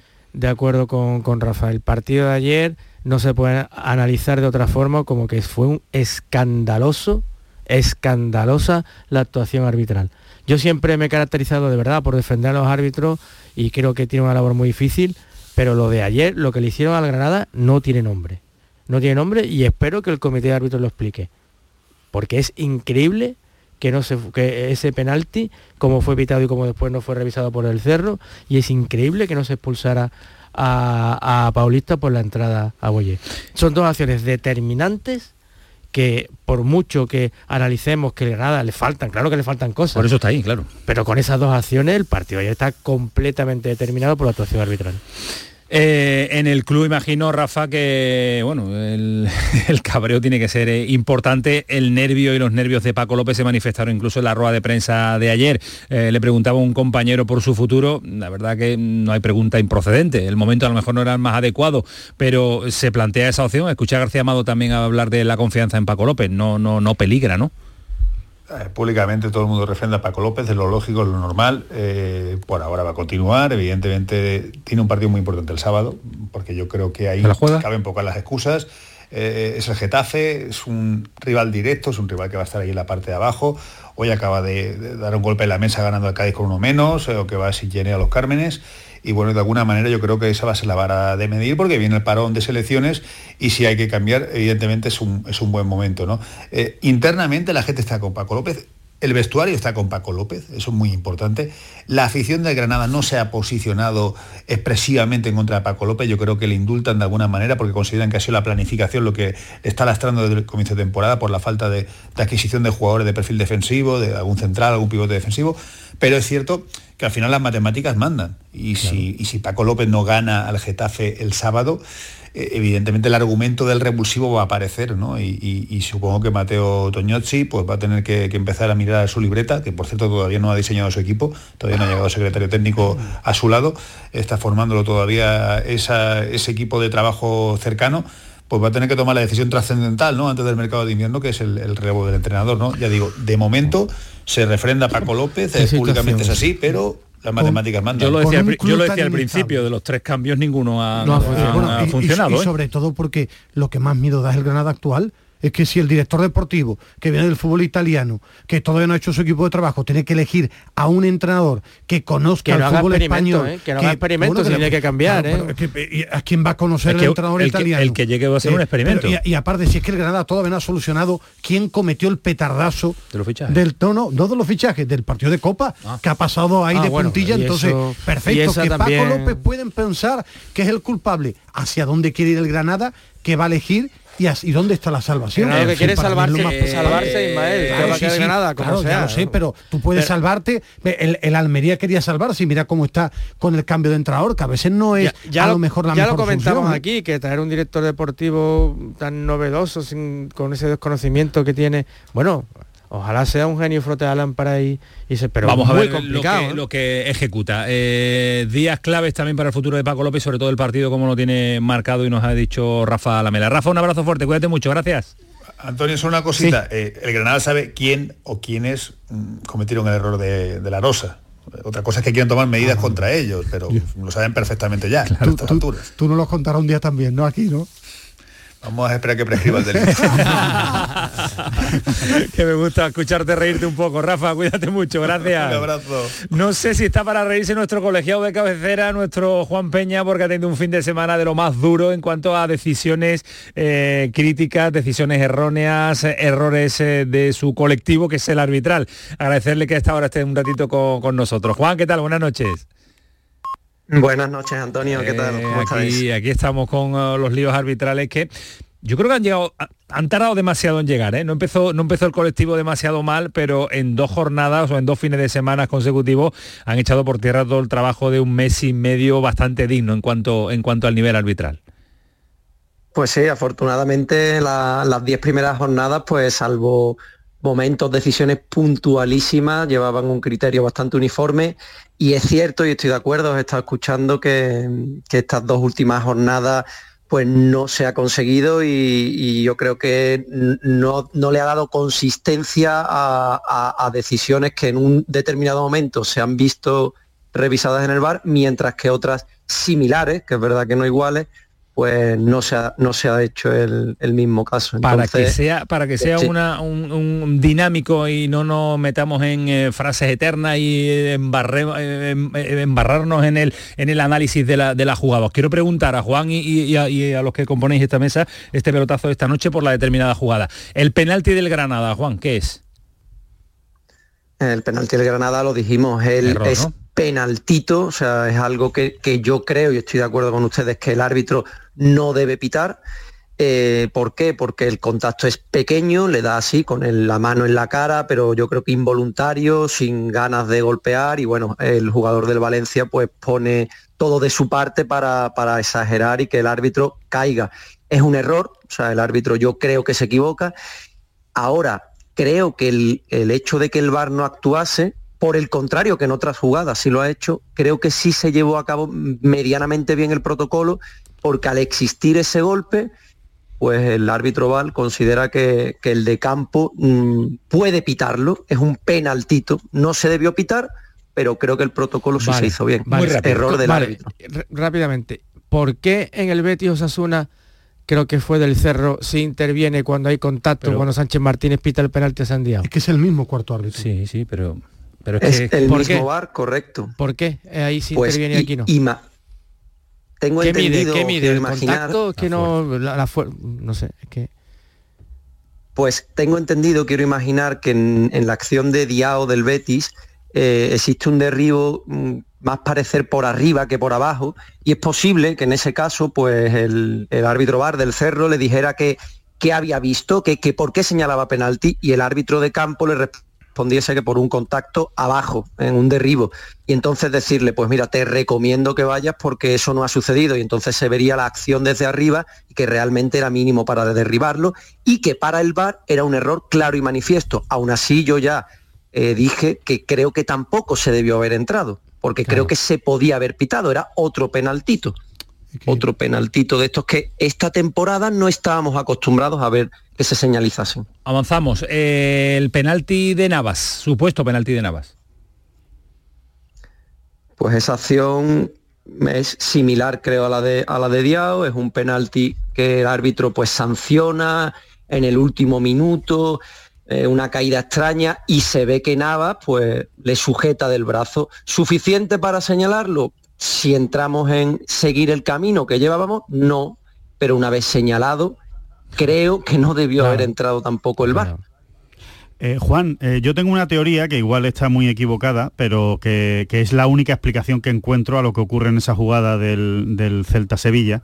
Y es que eh, puede ser que Hernández, Hernández Hernández no, no viera el, el contacto o el agarrón del delantero del Celta a Navas mutuo, y que ¿no? eso es lo que le, uno, ¿no? y que eso es lo que le dijeran desde la desde el bar que le dijeran tú has visto que el delantero también está agarrando a, a Navas y que por eso se desdiga de su penalti yo no creo que sea porque en la revisión en el bar mide la fuerza y cree- eso me parece una estupidez yo la única explicación que le veo es que Hernández Hernández no viera ese agarrón del delantero del Celta Navas, que en el bar le dijeran que también había agarrón por parte del Celta en la camiseta de, de Navas y que al verlo diga, pues esto es un forcejeo, no puedo pitar penalti. Esa posibilidad existe. Eh, lo que pasa que, si no recuerdo mal, y lo voy a, y lo voy a revisar, me voy a ver eh, la imagen, creo que reanuda con balón a tierra. Entonces, si el árbitro reanudó con balón a tierra, que creo que fue así, eh, realmente lo que hizo fue invalidar el penalti y, y darle el balón al portero. Si señalizase, que lo voy a revisar por si acaso, falta y el, y el guardameta del Sevilla sacase una falta desde el interior, es posible que se diese que viese una falta, falta previa, al. VAR y que por ello yo no, lo yo no dijese. digo, Juan, lo raro perdona, sería la- lo- Juan, perdona, yo no digo que, que él viera falta previa. Yo que- lo que, que digo no que él viera el- forcejeo y dijera, ah, bueno, pues eh, ¿sabes? son dos jugadores forcejeando, uno está agarrando a uno y el otro está agarrando al otro, no hay falta de ninguno. Bueno, eh, Siga, siga la jugada. Eso es lo que yo creo que, que es lo que ocurre, pero que puedo estar ¿Tú equivocado. hubiera- ¿eh? hubieras pitado penalti, Ale? Eh, yo ¿Para ti es no, no, no, para mí no es ¿Para ti penalti. es penalti, Fali? Sí, para mí sí. ¿Para ti? En el campo no, no puede entrar nunca al bar. Una vez que ha pitado Eh, no es penalti para ti, no es para no, ti. no, en el campo yo, en el fútbol que a mí me gusta, A mí en directo no. me pareció penalti. A- A mí pero- en directo me pareció pero lo que, penalti. lo que quiero remarcar, El porque es lo está muy bien importante... colocado, Muy bien ¿eh? colocado. Eh, pero quiero dejar muy claro que una vez que pita el penalti, nunca es jugada de bar. Nunca, del Sí, bar sí, que a mí sí, me han eso- explicado. eso lo No, sabemos, es que, no, es que es muy Sí, importante. pasa que ahora Espero- el protocolo está variando sobre la marcha pero- y están pero eh, son cosas distintas es que el fútbol el Para fútbol mí es que yo- penaltito y no es penalti. claro es que yo el fútbol que entiendo no existe el penaltito ¿Es penalti o no Ah, penalti? pero- Entonces pero- no, pero, tú, la, la tú- te- la tendencia ahora es pitar cualquier contacto Bueno, mínimo sí, que haya dentro del son área. cosas distintas. Que no me gusta llamarlo penaltito. Te compro la expresión que Es tú dices, regalar penalti, penaltis. claro. Regalar penaltis. Eh, eh, Mejor son- que, que son cosas distintas. Avanzamos en la acción del partido del Betis Mallorca. Eh, ese error que se aprecia en el bar, Juan, la- es el pisotón de, error Ma- de de error de- del directo, del árbitro de- de- del campo, ¿no? Sí, ese error sí tiene algo de explicación. Siempre comento que los pisotones son muy complicados de ver porque en directo y a pie de campo van a una velocidad increíble. Y es verdad incluso que, que cuando lo vimos, muchísimas personas nos pareció que, había existido ese, ese pisotón. El árbitro saca su tarjeta amarilla porque es lo que ve y posteriormente en las repeticiones pues nos demuestran que se había producido al revés. Y en este caso, al ser amarilla, es una desgracia que sea la segunda, pero por protocolo VAR no se puede quitar. Pero en el arbitraje de antes, y remarco lo de antes, los árbitros tenían la tenían que acertar mucho y si te equivocaba hay un palo que no es todo el mundo vimos a María, no, no, usted es el árbitro y está lo suficientemente preparado para saber porque es segunda amarilla es una expulsión. Esa, esa jugada es algo importante. Bueno, Esa pero es la más complicada. Sí, pero, pero hay una Echarle la cosa- culpa al árbitro sí, de que no pues, vio bien claro, quién pisaba claro, quién. Claro, Hombre, sí, es que- claro, es un claro, error, pero no es un error garrafal. eh, para mí sí es un error Eso- porque es no- segunda amarilla. No, porque no está Pero encima. tú que eres no, no tiene tan- una vista tú, cenital. tú que eres tan futbolero. En el fútbol que tú. De defiendes tanto puedes pitar eso. Bueno, claro, o- eh, o, o a lo mejor pita no, pues- falta y no amarilla, que es una expulsión en el minuto 40. Tenemos mucho que contarles todavía en el tramo final de este programa. Juan, eh, solo una cuestión para terminar. Eh, después de este fin de semana, después de lo que ha sucedido, mm, ¿va a haber reunión comité técnico de árbitro? ¿Luis Medina ejecuta alguna orden, alguna acción o, to- o va a dejar pasar el tiempo? Pues Antonio, eh, todas las semanas, semanalmente, se reúnen los árbitros y analizan todas las jugadas que, se dan en, en el fin de semana que ha pasado.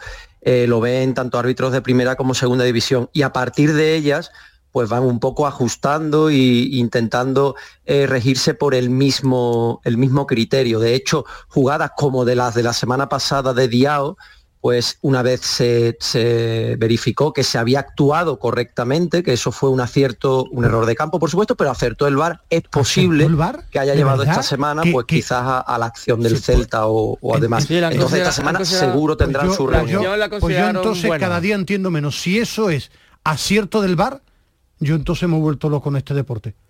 Me he vuelto absolutamente loco, porque si Bueno. pita el de campo y el que de campo ve contacto y se ve que hay contacto, no es acierto nunca del bar, para mí. Porque entonces Pero después en llega, cada después partido- llega Luis Medina Cantalejo y dice el porcentaje de acierto es del 98,7% de todas las acciones Pero arbitrales. es que Si entonces en esa jugada de esos son Diao, los a mí de me confunde Yo mucho insisto, más si porque me no puede permite, haber nunca Antonio, acierto. Es penalti. los audios, que lo hagan público, se entenderá mucho mejor, se entenderá por qué no se pita un penalti, por qué se corrige, porque es mucho mejor. Bueno, pues eh, no sé si será la En el- solución, en el eh, pero rugby yo pasa, creo que ¿eh? generará, no generará otro debate. Y no interesa y generará otro debate. El Granada los ha pedido, vamos a ver si, si los tiene y los va a poder eh, Bueno, que, le escuchar. escucha, que el que lo pueda sí, ¿eh? escuchar el Granada, sí. Ahora, que lo vayamos a escuchar todos, No, no. no, no, imposible, imposible. Eh, Juan, un auténtico placer eh, que te pases este ratito por aquí por el eh, pelotazo. Gracias. Igualmente, me, me ha encantado, sigo escuchando. Cuídate, abrazo. cuídate mucho. Menos 20, nos quedan 20 minutos a analizar la situación del Sevilla, el fútbol del Betis que va poco a poco mejorando y sobre todo que es el equipo andaluz que mejores sensaciones y mejor Y más fútbol nos puntos está ofreciendo y más puntos arriba, ¿no? tiene. Sí, correcto, es un correcto. juego de ganar puntos, el de Betis lo No, gana. para ti no, para ti no. Sí, que ¿cómo tú que no? más profundo que No, solo, no, que no, solo no. los puntos. Los puntos son Tú eres guardiolista, nunca has sido del cholo. Bueno, eh, es que Vámonos vamos no gana, ¿no? dale, Manu. Guardiola pierde mucho, ¿no? El pelotazo de Canal Sur Radio. Llega el sorteo 11 del 11 de la 11. El sorteo que más da. Espera, espera, espera. Otra vez. ¿Cómo que qué más da? ¿Qué más te dará a ti? Que son 11 millones. Vamos a ver si así se entiende. Es el sorteo que más da porque además de los 11 millones da 11 premios de un millón. Pues a mí un 2, 3, 4, 5, 6, 7 y hasta 11 millones no me dan igual, ya te lo digo. Pues eso te estoy diciendo, que es el que más da. Y recuerda, este sábado se celebra el sorteo 11 del 11 de la 11. No te quedes sin tu cupón. Cómpralo ya. A todos los que jugáis a la 11, bien jugado. Juega responsablemente y solo si eres mayor de edad.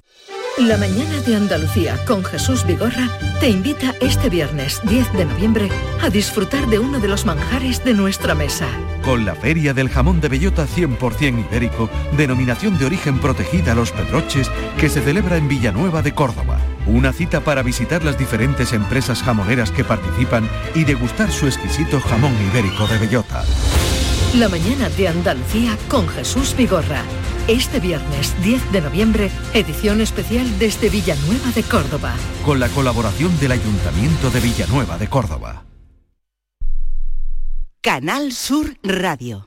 Sol Renovables, tu empresa de energía solar. Más de 20 años de experiencia en diseño, instalación y mantenimiento de placas solares y energías alternativas. Enchúfate al sol. ¿A qué estás esperando? Contacte con Sol Renovables para presupuesto de tu vivienda o empresa. www.solrenovables.com o 955 35 53 49. En HLA Santa Isabel cuidamos de los más pequeños de la casa en nuestra nueva área de pediatría HLA Kids. Modernas instalaciones pensadas para mejorar la experiencia de los niños. Profesionales de referencia. Consultas externas. Hospitalización y urgencias las 24 horas. Calle Luis Montoto 100. Citas al 954-919-015. HLA Santa Isabel cuida de ti. Las noticias que más te interesan las tienes siempre en Canal Sur Mediodía Sevilla.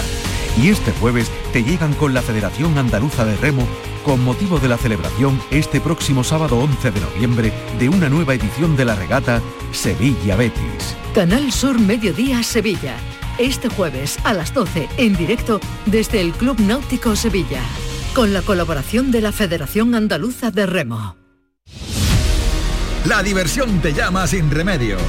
Saborea cócteles únicos, vibra con la música y grita de emoción con los partidos más épicos en Sin Remedio Premium Cóctel.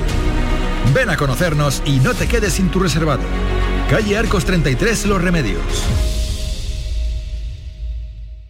A ver esa foto, decid patata. ¡Hijolusa! En el supermercado, dale la vuelta al envase y encuentra nuestra marca para garantizarte una gran calidad en tu mesa. Patatas Hijolusa. Amamos las patatas. Empresa colaboradora del Plan 2030 de apoyo al deporte de base. Encuentros Carrusel Taurino. El jueves 9 de noviembre, Canal Sur te invita a conocer los pilares de la tauromaquia a través de la charla con José Antonio y Tomás Campuzano. Modera el presentador del programa Carrusel Taurino de Canal Sur Radio, Juan Ramón Romero. Desde las 8 de la noche en el Teatro Fundación Cajasol. Entrada libre hasta completar aforo. Encuentros Carrusel Taurino, con el patrocinio de la Fundación Cajasol. Disfruta el mes de Black Friday con Social Energy. Llévate 200 euros en tu batería virtual con Quiroluz, con seguro todo riesgo incluido los dos primeros años y grandes descuentos con hasta 25 años de garantía en todas nuestras instalaciones de primeras marcas. Pide tu cita al 955 44 11 11 o socialenergy.es y aprovecha las subvenciones disponibles. La revolución solar es Social Energy.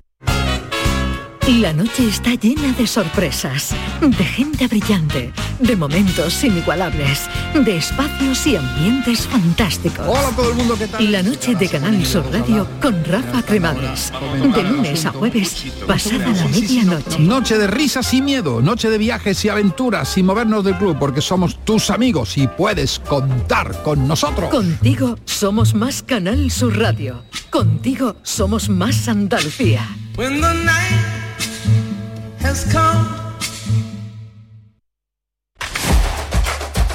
El pelotazo de Canal Sur Radio con Antonio Caamaño. Ahora quiero escuchar a, Ismael Alejandro Fali sobre la situación de Diego Alonso del Sevilla, eh, Pellegrini el Betis, eh, de nuevo va generando expectación, va subiendo escalones y va encontrando ese equipo más redondo, pero eh, pasito muy rápido por la sala de prensa del Coliseum con eh, Sergio González. Quería preguntar, Hola. soy Pedro Lázaro de, Ah. Canal Sur. ¿Hay alguna explicación a, a esa, a dar la peor imagen cuando mejor estaba en escenario y cómo puede afectar esta derrota a esos 20 días que vais a tener ahora sin, sin competición? Bueno, pues va a ser, hola, buenas, buenas noches, va a ser una cosa fuerte, ¿no? Tenemos 20 días ahora de, de penitencia, ¿no? 20 días para, bueno, para fustigarnos, para realmente ser autocríticos, para ver todo y reflexionar y, y quizás hasta nos vengan bien, ¿no? Creo que la primera parte ha sido una parte muy buena por nuestra parte, muy buena, creo que hemos sido superiores al Getafe incluso, teniendo situaciones para poder llevarnos el partido, como el larguero, como la situación de Gris, que han sido muy claras para poder adelantarnos. eh, ha llegado la expulsión y ha llegado el descanso, ¿no? En el descanso hemos tenido el primer error, que es pensar que el partido estaba ganado por tener un hombre más. Eh, y en la segunda parte el Getafe se aparecía al Getafe, que es el, el propio Getafe, acerca más a su mejor versión. Y nosotros nos hemos alejado de la nuestra, ¿no? Pero yo no estoy contigo porque hasta el córner creo que prácticamente no haya pasado nada, ¿no? Ni a favor ni en contra, ¿no? A pesar de tener uno más y podemos criticar el que el tener uno más nos, estaba dando muestra ello en el campo, pero el Getafe no había llegado a puerta prácticamente en nada, ¿no? Y estoy realmente cabreado porque habíamos hablado en el descanso que solo balón parado nos podían hacer gol. Solo a balón parado nos podían hacer gol. Que teníamos que estar 5 o 6 segundos cada vez que hubiera un balón parado muy atentos, ¿no? Y nos hemos equivocado y nos hemos y metido el error, ¿no? A partir de ahí sí que estoy de acuerdo que hemos visto un Cádiz muy desdibujado. Después del gol el equipo eh, lo, ha, se ha afectado emocionalmente. Llevamos mucho tiempo sin ganar. Llevamos el camión llamándose mucho de mierda, de mierda, de mierda, de mierda. Necesitamos una victoria para sacar la manguera y limpiarla. No nos está llegando. Y es verdad que ahí nos ha afectado y hemos visto un Cádiz más desdibujado. Pero yo creo que hasta el gol del córner de ellos no ha sido superior el Getafe en ningún momento del partido. ¿no? Primera parte hemos sido mejores nosotros y hasta el gol de ellos podríamos decir que está igualado con el, con, claro, siendo uno más nosotros que se tendría que haber notado algo más, ¿no? Pero el gol ese no te puede producir, un error de marca, un error en la contra, segundo palo, bueno, es un clásico y a partir de ahí sí que sí que estoy contigo de acuerdo que no, no hemos sabido reaccionar y no hemos sabido utilizar la última arma en esos últimos 10 minutos. Madre mía, no puedo decir. Yo creo, ya, que ya no, que yo creo que ya no va a decir mucho más en la rueda de prensa porque lo ha dicho todo no en la primera, en la respuesta, lo ha dicho absolutamente todo y en la terminología que ha utilizado Sergio González, eh, 20 días de penitencia, 20 días para hacérsela mirar y 20 días para intentar mejorar a este Gatti que va dejando la situación más, más preocupante. Es Eso bueno. preocupante también. Per- Perdona, ¿eh? eso es bueno, tanto el discurso de Sergio Conan como, el de Conan. A mí me parece que Son es lo mejor coincidentes. Lo mejor del partido de hoy del Getafe Cádiz, lo más positivo que puede sacar el Cádiz son Ah. los discursos de Sergio y de, y de declaraciones. Ledesma. Estoy de acuerdo contigo, estoy de acuerdo contigo. Eh, no escuchamos ese tipo de declaraciones en eh, Diego Alonso, Alejandro Ismael, Fali. Pareció un Sevilla lamentable, muy malo. Ya El- en Cádiz el- no me el gustó. peor de Diego Alonso? Es que en Cádiz no me gustó y mucho Igual, peor. muy no, para mí peor incluso en, en Vigo porque jugó mucho tiempo con uno más y me pareció un Sevilla muy malo, un Sevilla que, ha- ha in- que es peor que, que el de Mendilibar. Invo- bastante. involuciona, Sí, ¿no? y, y además con decisiones complicadas de entender. Si no sabe, por mucho que en los entrenamientos lo borde, que yo no lo veo, quitar a Nesiri, que es goleador del Sevilla, ha ganado dos títulos con el Sevilla, para poner a Mariano, tiene poca No, lo de Mariano, explicación. lo de Mariano, lo de Mariano, lo de. Mariano no tiene nada.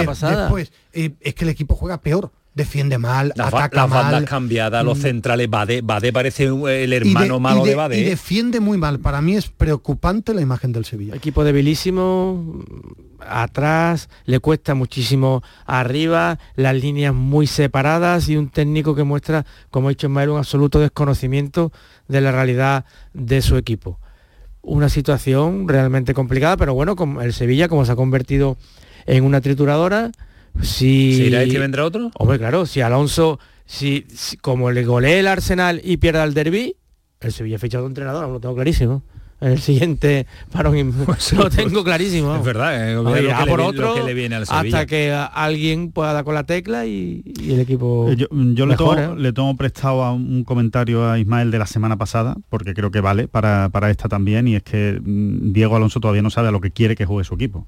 Y, y creo que los jugadores no saben a lo que juegan. O sea, tú ves al Sevilla eh, en Vigo y no saben si lo que tienes que atacar, si tienen que atacar por banda, si tienen que atacar por el centro, eh, si lo que hay que buscar es tocar mucho el balón y acabar en una jugada eh, muy combinativa, o si lo que hay que hacer es juego directo, o si lo que hay que hacer es estar todos muy juntos y defender mucho y salir a la contra. No sabes a lo que juega el Sevilla. no Yo se creo que eso visto es nada diferente. ¿Tú lo has visto algo diferente con es que respecto peor, a no, lo he visto peor, Mendilibar? lo he visto ¿no? peor. Yo creo que con Mendilibar por lo menos jugaban a una idea que salía hablamos de Garitano peor que el anterior y, y sí, Diego Alonso peor salía, que salía o no salía, pero desde luego eh, a mí evidentemente estoy totalmente de acuerdo. La- lo- yo creo que lo de Mariano lo ve todo el mundo, ¿no? Es, es inexplicable, ¿no? La- o sea, sobre todo porque le has dado la camiseta de titular sin que se la merezca, porque si todavía dices, mira, viene de Copa, ha metido tres goles, vamos a ver si aprovechamos por esa aquello que ha sido fichado, positiva. como lo hemos fichado, a ver si Lo ha dándole fichado- partido, fichado Víctor Horta, Eso que lo ha fichado a a mí, ver lo ha si, fichado si el mismo que- el mismo que me ha a mí, pero me parece exactamente igual de incomprensible o peor Incomprensible. lo de Pedrosa y Acuña. Sí, o sea, eso yo creo que si eso no lo ve un entrenador, brutal, que lo ve cualquier aficionado de medio pelo que está viendo a los dos y dice, coño, si Pedrosa está mucho mejor que Acuña, no entiendo cómo se empeña en poner Infinitamente a- mejor, pero infinitamente mejor. O sea, ¿cómo, cómo- ¿por qué sigues poniendo a eh, Acuña? pa- para mí lo más preocupante es que el Sevilla se ha metido en una dinámica de creer de verdad que se gana al fútbol poniendo a los jugadores en el campo. Y es un gran error que Hubo, Pero el- periodísticamente pero sí, el y en el propio Sevilla- club, sí, el sí, sí, Sevilla como será- club, sí. como club, sí. Poniendo sí. los fichajes. Sí, en el, no, no, en el Sevilla piensan que tienen una gran plantilla y que esto era, venga, que juegue y van a ganar. Tú ¿no? tiras tú tira 11 al aire y los si Bueno, salen, es que y hay, ganan. hay una sencilla razón, que lo mismo dio Alonso, después lo hace muy bien. Es que el Sevilla todavía no sabe lo que quiere jugar. Ha dicho, ha dicho Fali una, una, una frase que, que, bueno, una- un análisis que es para, para pararse un poquito. Si pierden en Londres y pierde con el Betis, eh, hay cambio de entrenador. Lo cambian, seguro. Yo no, bueno, en la cabeza de- del Nido Carrasco y de Castro podría ser, yo entiendo que no, porque acaba de decir el Víctor de Horta, Guardian ¿no? Víctor Horta unas declaraciones. ¿Qué puede pintar Víctor Horta? No lo sé, pero ha sido su apuesta y se lo van a cargar ya. Mm, Pues no lo sé, en el Sevilla todo es posible. más Depende de lo que pase estos dos hombre, partidos. depende, depende cómo se pierdan los partidos, pero desde luego son dos partidos importantes. No, no, sobre también- todo, sobre todo el derbi. El derbi. El partido del Arsenal yo lo veo mucho menos importante. Incluso estoy convencido de que hay alguno eh, que en la cabeza piensa que el Sevilla no va a ganar eh, en Londres. Pero, pero el, pero el partido, el derby con el Betis, Ya, pero, ese partido pero es muy importante. entonces, entonces sí tienen que hablar del Nido Carrasco y Castro, tampoco se puede ir tirando el dinero, ¿no? Entonces va a fichar un entrenador cada semana. También os digo, también os digo una cosa, el mejor nivel lo ha dado el Sevilla precisamente en esos partidos. ¿eh? Claro, bueno, El mejor nivel lo ha dado contra el Barcelona, lo ha dado contra el Real Madrid y estoy convencido de que el Sevilla va a dar un buen nivel contra el Betis. ser. Estoy convencido. pero ya no es cuestión de nivel, es cuestión de ganar puntos. pero, eh, pero va a volverse a demostrar algo que venimos aquí también comentando en el pelotazo, al menos eh, así lo veo yo, que esto es un tema de jugadores. No es tanto un tema de entrenador. Para mí Yo sí es creo que entrenador. también tema sí, entrenador sí. sí. No, porque Para con mí- Mendilibar estaba pasando, ¿eh? No, bueno, con Mendilibar no lo veía tan mal. Y el ejemplo es pasando, ¿eh? el Real Betis Balompié. Un señor entrenador Avanzamos, hace mejor íbamos. A los jugadores. Un señor entrenador hace mejor. Lo de y lo hace Pellegrini en el Betis y lo hizo una te- un- mucho tiempo Lopetegui en el Marroca, Sevilla. Es Jose, que- Chadi es que- Riad, es que madre un mía. gran entrenador Be- hace mejor a sus Bellerín, jugadores. que Sin duda. para cambiarlo. Pero madre creo que el problema ahora mismo en el Sevilla es más de jugadores, es más de Yo vestuario. creo que es de club, de- yo creo que, es de club, yo Claro. creo que es más de club, estructuras Eh, eh, de club, de idea, de tranquilidad. Es algo global. Es algo global. Yo Es creo que señalar a, a- a un estamento o a un colectivo, creo que es reducir Yo demasiado no el entiendo, análisis. yo no ¿eh? entiendo que sepan eh, o que sean capaces de dar el nivel que dan con el Manchester City, con el Real Madrid, con el Barcelona y que no sean capaces de dar ese mismo nivel de intensidad con el resto de los equipos. que- y Es eso que no, no creo que haya intensidad. ningún entrenador ni ningún directivo que entre en el vestuario y diga No, no, hoy no. hoy es cuando hay que Es apretar. que el orden, el orden, en la forma de jugar, el sello, te lo da un buen entrenador durante tiempo.